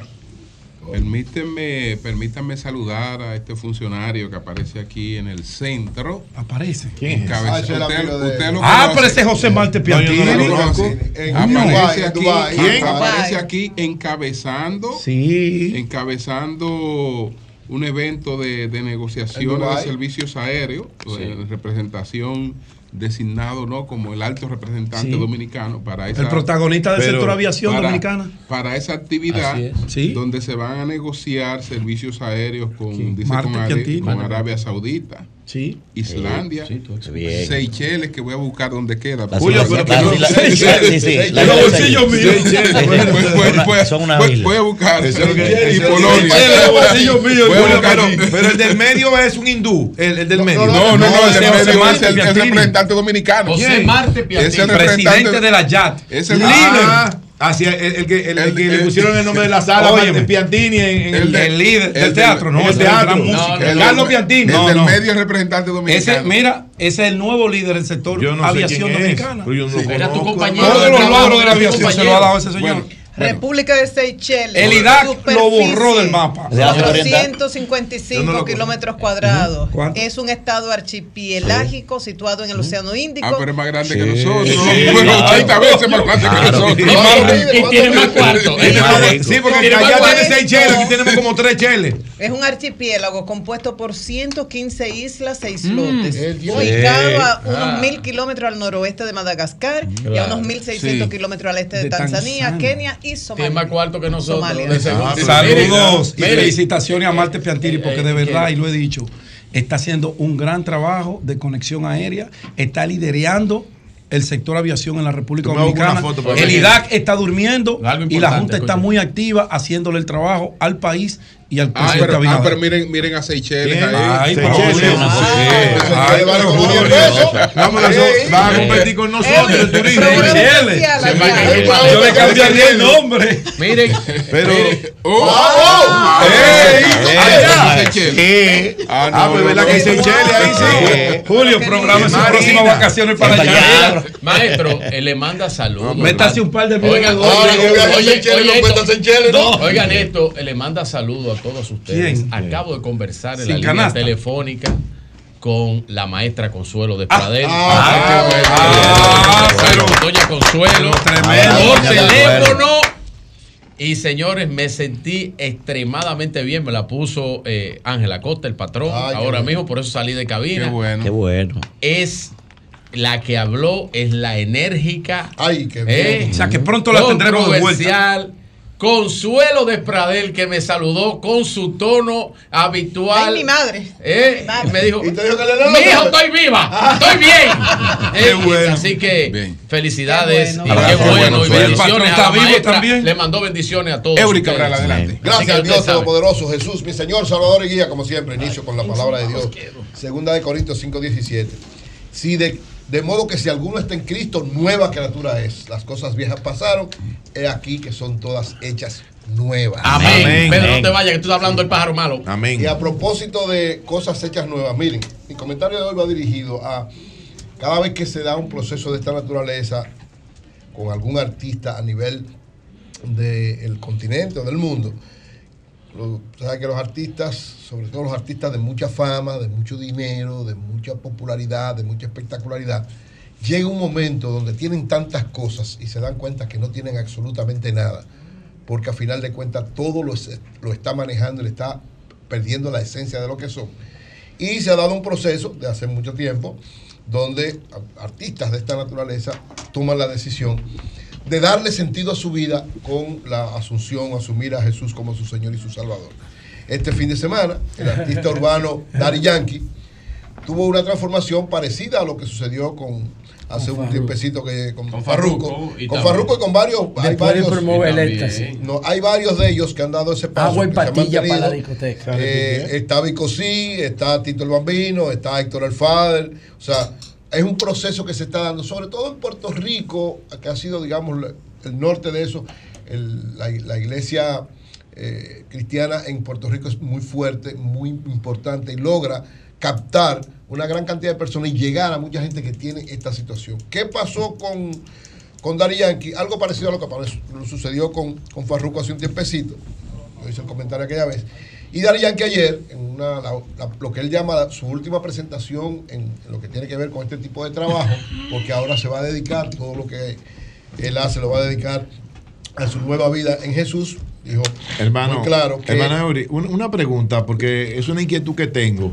Por ejemplo, una persona, no Daddy Yankee, no estoy hablando de Daddy Yankee, estoy hablando de cualquiera, una persona X que ha estado en el mundo de las drogas, No, no, no. Que ha estado por los malos caminos, ¿verdad? Que se arrepiente y busca al Señor. Así es. Y una persona que ha hecho una vida normal, que no ha estado en droga, que no ha hecho nada de eso, que se ha manejado más o menos eh, de una forma decente, adecuada, y también busca al Señor.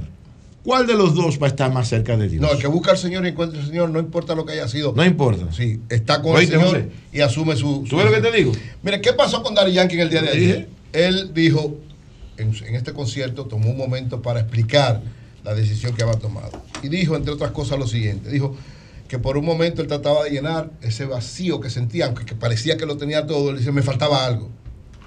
Para sentirme completo me faltaba algo, que es, es la característica especial que pasa con casi todos los artistas que en un momento creen que lo tienen todo y se dan cuenta que no tienen nada. Y entonces tien- le llega un vacío. Algunos, ¿qué pasa?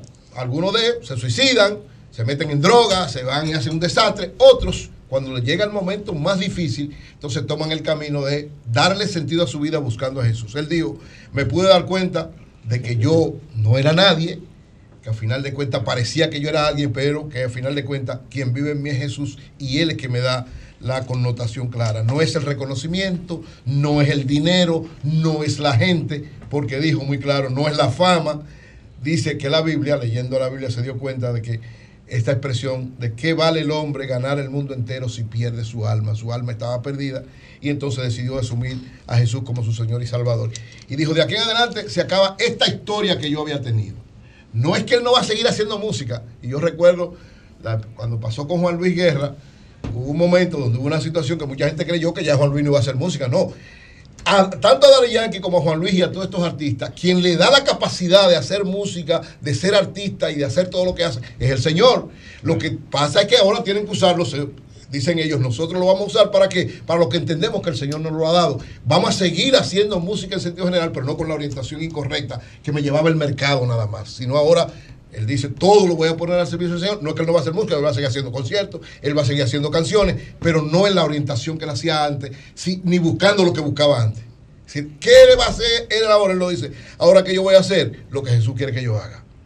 Ayudar personas, trabajar por el bien correcto de la sociedad, seguir siendo yo cada vez más un ejemplo de lo que Jesús debe ser para cada uno de, de ellos y que no me alaben a mí, sino que lo alaben a Él. No, mm, no, no me sigan a mí, sino que lo sigan a Él. ¿Para qué Yo Jesús soy un quiere que lo alaben? ¿Para qué Jesús quiere que lo Alabar es darle honra, porque no es, no, no es tumbarle una polvo. persona tiene que tener la autoestima muy baja No, para que no, lo alaben honra. y lo estén reconociendo. No, no, honra. Alabar es honra, no es, no es. Eso es lo que él dice. Con los artistas pasa eso. Que lo que quiere es que lo alaben. Y que le estén limpiando el polvo y atrás del no, no.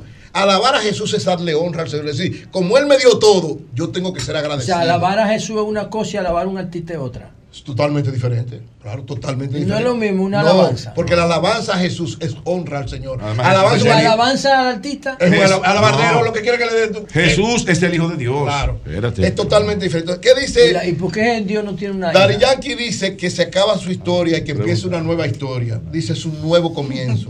Qué bueno. Todas las herramientas que tengo en mi poder, la música, las redes sociales, la plataforma, el micrófono, todo lo que Jesús me entregó es ahora para ampliar su reino aquí en la tierra. Entonces, eso es lo que pasa con todos estos artistas.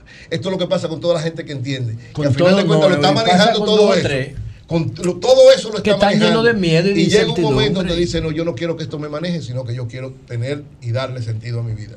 Yo saludo Qué esta bueno. decisión de Dari Yankee, como saludé la de Farruco, como saludé la de Vico Sí, como saludé la del Fader, porque a final de cuentas, todas estas personas que son dirigidos por el mercado, que son dirigidos por el dinero, que son dirigidos por la fama, terminan su vida fracasados y vueltos un etcétera, aunque tengan dinero.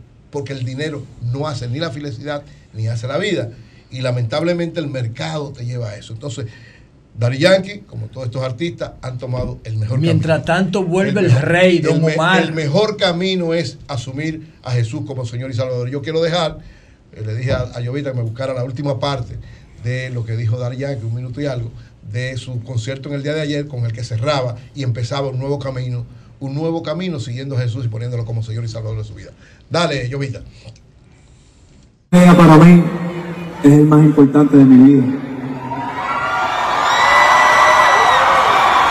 Y se los quiero compartir porque no es lo mismo vivir una vida de éxito que una vida con propósito. Por mucho tiempo yo intenté llenar un vacío en mi vida que nadie pudo llenar. Trataba de rellenar y buscar un sentido a mi vida. En ocasiones aparentaba estar bien feliz, pero faltaba algo para hacerme completo. Y les tengo que confesar que ya esas días terminaron. Alguien pudo llenar ese vacío que sentía por mucho tiempo.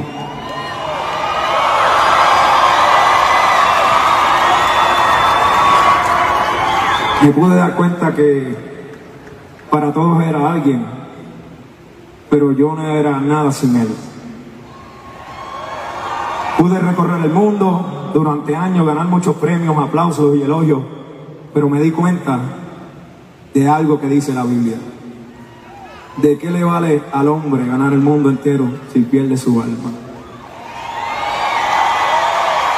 Por eso esta noche reconozco y no me avergüenzo en decirle al mundo entero que Jesús vive en mí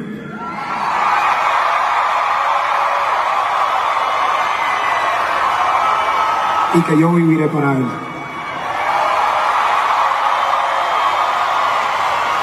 La Biblia dice, todo aquel que lo reconozca en público aquí en la tierra, también lo reconocerá delante de mi Padre. Muchas gracias. Ahora, el que me conoce por Dari Yankee, que diga es Dari Yankee en Cristo, Raymond Ayala en Puerto Rico. Se acabó una historia y va a comenzar una nueva historia, un nuevo comienzo. Todas las herramientas que tenga en mi poder, como la música, las redes sociales, las plataformas, un micrófono, todo lo que Jesús me entregó, es ahora para el reino. Muchas gracias, Puerto Rico, y espero que ustedes caminen conmigo en este nuevo comienzo. Y espero que se les grabe algo bien importante. No sigan a ningún hombre. Yo soy un humano. A todas las personas que me siguieron, sigan a Jesucristo. Él es camino, la verdad y la vida. Muchas gracias. Dios los bendiga. Cristo los ama y Cristo viene. No lo olviden. Dios los bendiga. Feliz Navidades. Los amo, Puerto Rico. Y que así mismo, Jesús, como tú me permitiste por tu misericordia recorrer el mundo, en tu misericordia, Padre, que así tú me permitas desde Puerto Rico evangelizar el mundo. Amén. Gracias, Jesús. El sol de la mañana. El sol de la mañana. Comunícate 809-540-1065. 1-833-610-1065 desde los Estados Unidos. Sol 106.5, la más interactiva. telefónica al doctor Roberto Rosario Márquez, eh, que quiere pues referirse a la situación del Colegio de Abogados. Él es miembro de la dirección política del Partido Fuerza del Pueblo. Buenos días, doctor, adelante. Buenos días, Julio. Buenos días a todos ustedes que me han escuchado el programa. Buenos días, doctor. Sí, sí, adelante. Me animé a llamar porque hay unos datos que creo que deben ser aclarados. Eh, A propósito de la entrevista que ustedes le hicieron hoy con relación al tema del colegio de abogados a un, a un colega abogado que compareció ante usted. A Diego. Sí, a Diego Jo- José García. Ok, mire, yo quiero Sí. decir que originalmente habíamos acordado que las planchas iban a ir separadas.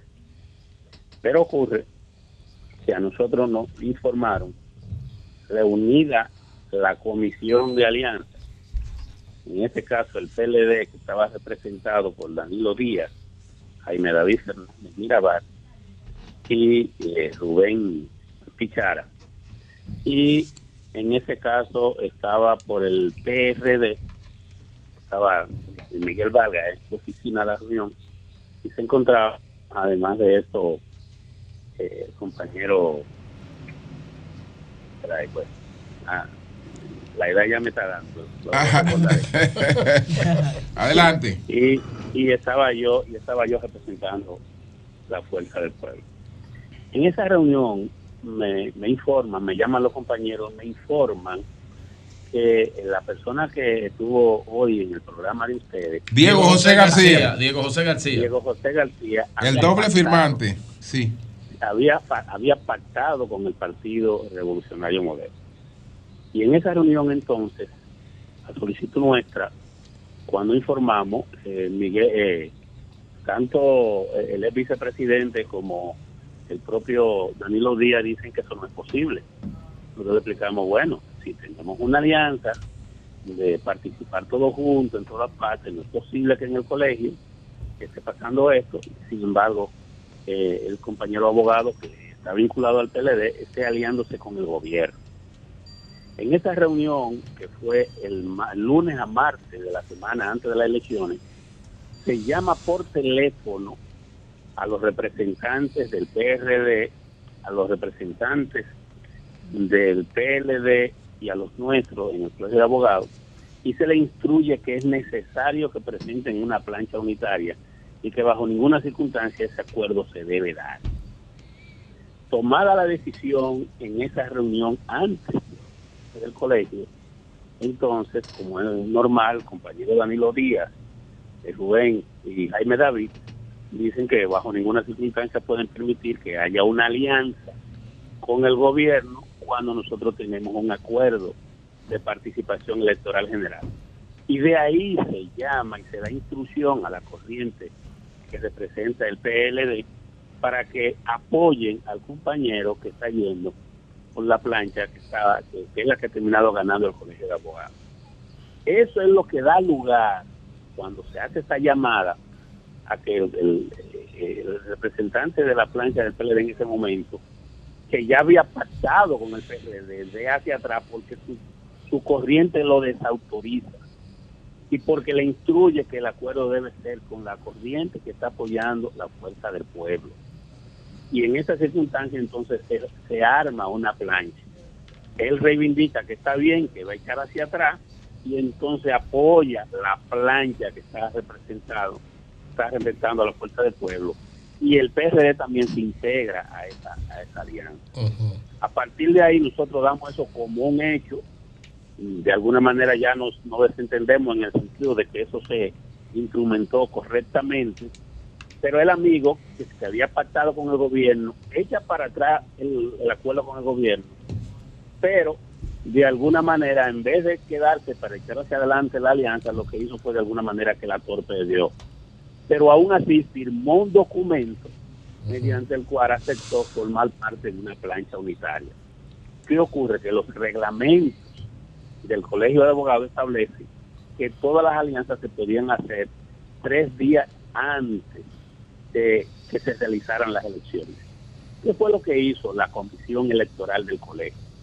Que acumuló todas las alianzas, no solo esas, sino más de veinte y pico de alianzas en todo el territorio nacional. Y antes de empezar las elecciones, decidió sobre cada una de ellas. Decidió las que procedían y rechazó dos o tres que no procedían, entre ellas algunas que pertenecían al partido, eh, eh, a la plancha que apoyaba el Partido Revolucionario Moderno. Por esa razón es que lo que se ha hecho en el Colegio de Abogados desde el punto de vista procesal es correcto. Lo que pasa es que no lo favoreció.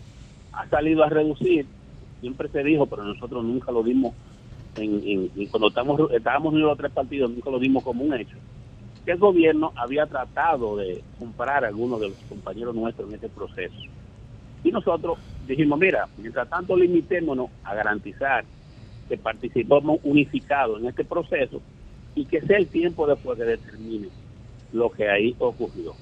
Es evidente que el compañero siguió, aceptó la instrucción que se le dio, pero siguió paralelamente manejándose con el Partido Revolucionario Moderno. Es una práctica mala que desde el gobierno se esté utilizando el poder para tratar de variar la voluntad de los electores de un gremio. Hoy, en comunicación que he tenido con varios de los miembros del Colegio de Abogados y varios de los miembros de la Comisión Electoral, me han ratificado que en el cierre definitivo ya del conteo de los votos, la plancha que representa eh, las fuerzas eh, opositoras aliadas están ganando el Colegio de Abogados con más de 700 votos y lo están ganando limpiamente. Lo correcto es que las fuerzas políticas del gobierno que interactúan al interior del Colegio de Abogados, si están inconformes, acudan. Primero desocupen el colegio que tienen militarmente ocupado. El gobierno debe sacar sus manos del Colegio de Abogados. Es un mal mensaje que el gobierno en un proceso electoral con fuerzas policiales y militares se introduzca en el proceso y quiera variar un resultado. Debe sacar su mano el gobierno y debe permitir que sea la institucionalidad del Colegio de Abogados la que resuelva este problema.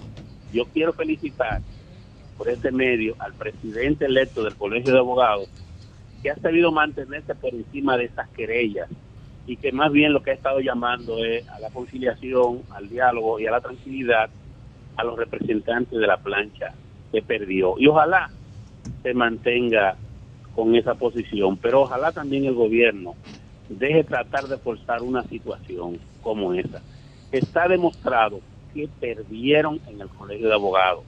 Ahora lo que quieren es retorcer la voluntad eh, del elector y para ello están recurriendo a la fuerza, tienen ocupado el colegio, han agredido a varios miembros de la comisión electoral que procede y están dando un mal ejemplo al país. La verdad es que en el colegio de abogados y en los abogados del país, las fuerzas opositoras unidas ganaron esta elección y el gobierno la acaba de perder. Bueno, pues muchas gracias al doctor Roberto Rosario. Muchas gracias, Roberto. Muchas gracias. hermano. Muchas gracias. Muchas gracias. Ahora, bueno. Ahora don Roberto como sí. cuente la de Blancanieve y los, no, no, los no, enanitos. No, porque él no hizo ningún cuento. No, pues, pues, me parece sí, pero me parece. él dijo la verdad, verdad. Sí, la verdad, verdad. Tú eres un hombre del Señor.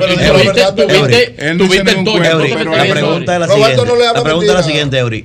¿Qué importancia electoral puede tener un colegio que ni sus propios miembros creen bueno, está bien, pero él dijo lo, la verdad de que pasó. O sea, cuando yo lo veo a ustedes vinculando eso con lo que va a pasar... Yo no entiendo también. Oye, los abogados no, no queremos saber de ese colegio. Eso, a mí lo que eso me da asco. Ahí. Eso no, ¿Qué importancia tiene eso? a mí lo que me da. Que la, oposición... Unificada ahí sacó más votos que el gobierno. La Pero posición unificada sobre un señor que vino aquí, firmó dos documentos y el último documento que firmó el notario dice que no lo firmó.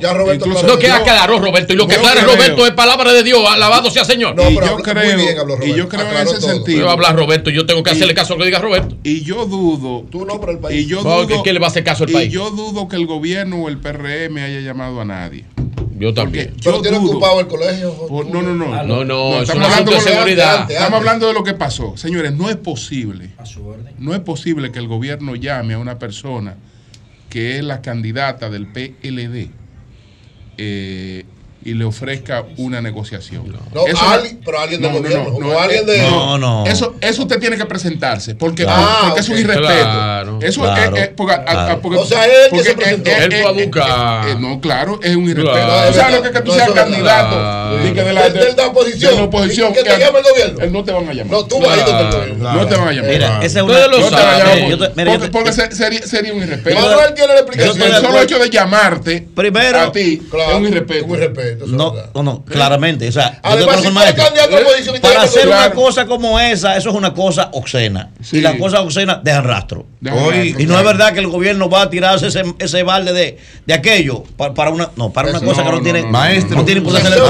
me dicen me dicen que el, el próximo sábado, mm. a las 2 de la tarde. Llamaron a Diego la comisión. Santiago de los Caballeros va a temblar. Van a quitar a. Va a temblar Santiago de los Caballeros. ¿Cuándo? El, próximo. sábado a las 2 de la va tarde. A ¿Y qué va a ocurrir? Porque, porque la alianza opositora Rescate RD, Fuerza del Pueblo, PLD, Partido Revolucionario Dominicano. Va a proclamar Acaban de anunciar una marcha caravana con Víctor Fadul en todas las circunscripciones de Santiago, en las tres. Bueno. En las tres, los ah. tres partidos de la alianza. Los tres juntos. Los tres juntos, PLD, Fuerza del Pueblo y PRD van a acompañar a Víctor Fadul a partir de las 2 de la tarde este próximo sábado. Les deseo suerte a Víctor Fadul. Oigan esto.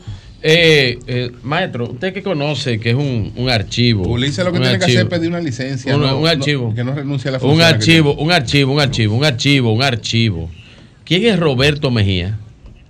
Ustedes Roberto que saben. Mejía. Dice que fue exgobernador de Ocoa. Exgobernador de Ocoa. Del, del Del PLD. No sé quién. Ingeniero Roberto Mejía. La foto, si veo la foto Roberto Mejía Pujols. Sí, creo que sí, que fue gobernador, creo. Ah, creo el que candidato sí. por, eh, a diputado por el PLD. Sí, creo que sí también. Ah, bueno, eh, renunció. No sé. Que le vaya bien. Fue. Que le vaya bien. Que le vaya sí. bien. El diario que se va a uno de ahí a sí. ¿Cómo, ¿Cómo, que está creciendo? Oye, que diario se va a un miembro que está claro. Que le vaya bien a todos. Este, era demasiado grande. Era ah, okay, okay. demasiado grande. Demasiado bueno, grande, okay. sí. Vamos a tomar. Sí, ya lo veo. Buenos días, Tiene el teléfono. El que se va no, sé, llama. No, es para llamarlo a ver si lo conocen. No, ya es malo. Yo, no lo conozco. ¿Tú lo conoces? Yo no lo conozco. No, lo conozco. Y mira, mira que estuve en Ocoa, estuvimos. Alguien lo conoce. Alguien lo conoce. Vargas. Estuvimos en Ocoa recientemente. Mal por, yo lo vi. Mal por el PLD que pone candidato ah, que nadie lo conoce. Yo no lo vi. Gracias ya no sirve. Yo no, sí, ya no, sirve. no, yo no he dicho eso. Adelante. No, él es bueno, ¿Cómo está el equipo? Exacto. Bueno, adelante. Le habla la ingeniera Pion. Oye, ingeniera Pion, adelante. Óyeme, yo, eh, eh viendo eso de, del colegio de abogados, nunca como hoy, el dicho que dice, entre abogados te vea, lamentablemente. Pero eso pasa casi en todo, o sea, lo malo es la política. En el mío, en el CODIA, ¿sabes qué es lo que pasa? ¿Qué sí. pasa? Eh, hay que estar al día, pagar el CODIA. ¿Y quiénes son que lo pagan? Los políticos. ¿Y ganan quién? Los políticos. Pero me quiero referir a la encuesta. Vamos a ver. Óyeme. Un análisis objetivo. ah. A la encuesta a ver, la verdad es que, que, que todo el mundo, eh, cuando hay un, eh, en el Estado, cuando está el gobierno, porque lo- la primera que, que puso eh, Diario Libre ayer, no debió haber puesto solo de 40. Aló, ¿Me escucha? Sí, sí, sí, Sí, adelante. no debió haber puesto nada más solo el titular de, de 49 y, y 39. Debió haber puesto los dos. 39 no hay nadie. ¿eh? O, o poner 44, 39 cosas. Y además, ¿cómo que se contradicen todas las encuestas? Porque oye lo que dice, todo el mundo dice 65% que está mala la cosa. ¿Y cómo es posible que si está tan mala, que nada más es para los ricos que, que está gobernando? ¿Cómo es posible? Bueno, pues gracias, ingeniera. Bueno, Virgilio, aquí tengo a Adriano Sánchez Roa. Ay, Le quiere- le quiere hacer próximo una senador de Ah, Elías Piña. Le quiere hacer una aclaración. Ah, adelante, una don Adriano, adelante, Sobre sí. la persona a la que usted se acaba de Sí, referir. sí, sí. Adelante. Bueno, que me mandaron eso, no sé. Bueno, yo quiero desmentir que Roberto Mejía haya renunciado al partido. Bueno, pero yo tengo Roberto aquí una misiva. Es, subsecretario agropecuario del partido. Pero vamos a escuchar. Pero- Adelante. Pero por la crisis, por la crisis que se ha armado ahora eh, agropecuaria, por la falta de apoyo del gobierno, por los invernaderos y la lluvia, era un empresario del, del gobierno, ha tenido muchas pérdidas, se va a concentrar en recuperar su patrimonio y él va a dejar a otra persona ahí. Él va a trabajar en el equipo agropecuario como venía haciéndolo. Ah, desde el- del ah, ah, que él dejó de la candidatura, fue. Es la candidatura Dejó la para. candidatura porque por- no puede dedicarse a recuperarse y a la candidatura. Ah, ok. A las dos cosas. Ah, ok. Pero no se fue el PLD. Ah, ok. No se fue del PLD, Ah, no, no. Ah, está bien, está bien. Adriano. Pero, pero Adriano, como, como quiera, eh, consígame el teléfono de su casa. No, pero Adriano lo conoce. Adriano lo está llamando, Adriano lo conoce. Adriano lo conoce, no, no, no. Lo que pasa es que. Adriano debió llamar antes para que nadie lo conociera. Lo que pasa es que él no se Adriano, puede- debiste llamar allí Lo que adelante. pasa es que él no se puede, que él no se puede dedicar a las pérdidas y a la candidatura. Eh, El gobierno lo ha la- quebrado. Las Ah. pérdidas, no, lo, no, lo quebró el, el fenómeno. El fenómeno sí, Ah, entonces. No se puede dedicar a las dos cosas. A las dos cosas. Y dejó la A candidatura. cosas, Y entonces dejó la candidatura. Ah, pero es verdad, yo Se fue por lo más seguro, se fue por lo más Porque- seguro. Porque además, además tú sabes que ellos dependen también de una ayudita que le van a dar. Claro, claro. Entonces tú no puedes estar en las dos cosas. Pero Ah. si no, Julio, no me ayuda. No, no, Julio, pero no lo ayuda. No, no, no, él tiene, él Me tiene lo la- habían sí, escrito, pero él tiene Julio, la prioridad que su recuperación. Lo que pasa es que yo no había chequeado. que vive. Eh, Franklin Pujols me había escrito, un, joven. De allá, de, de allá Pujol, los Pujol son de Sí, Cuba. Me dice, el señor Roberto se retiró de la candidatura, pero él sigue en el PLD. Eso Sí, sí, me- lo que claro, pasa es que no claro. había chequeado. Ya tú lo conoces. Claro. No, no. yo- Ya es bueno. No, quiero el Ah, teléfono. o sea, todo- No, van acabando, No no bien. malo. ya, No es malo. ya tú lo puedes recoger lo que sido bueno No él, no siempre. Don Benito, ¿cuál es la próxima encuesta que se va a publicar? Usted Eh, que siempre vive RD elige, debe ser. Ah, ok, bueno. Debe ser. fuera.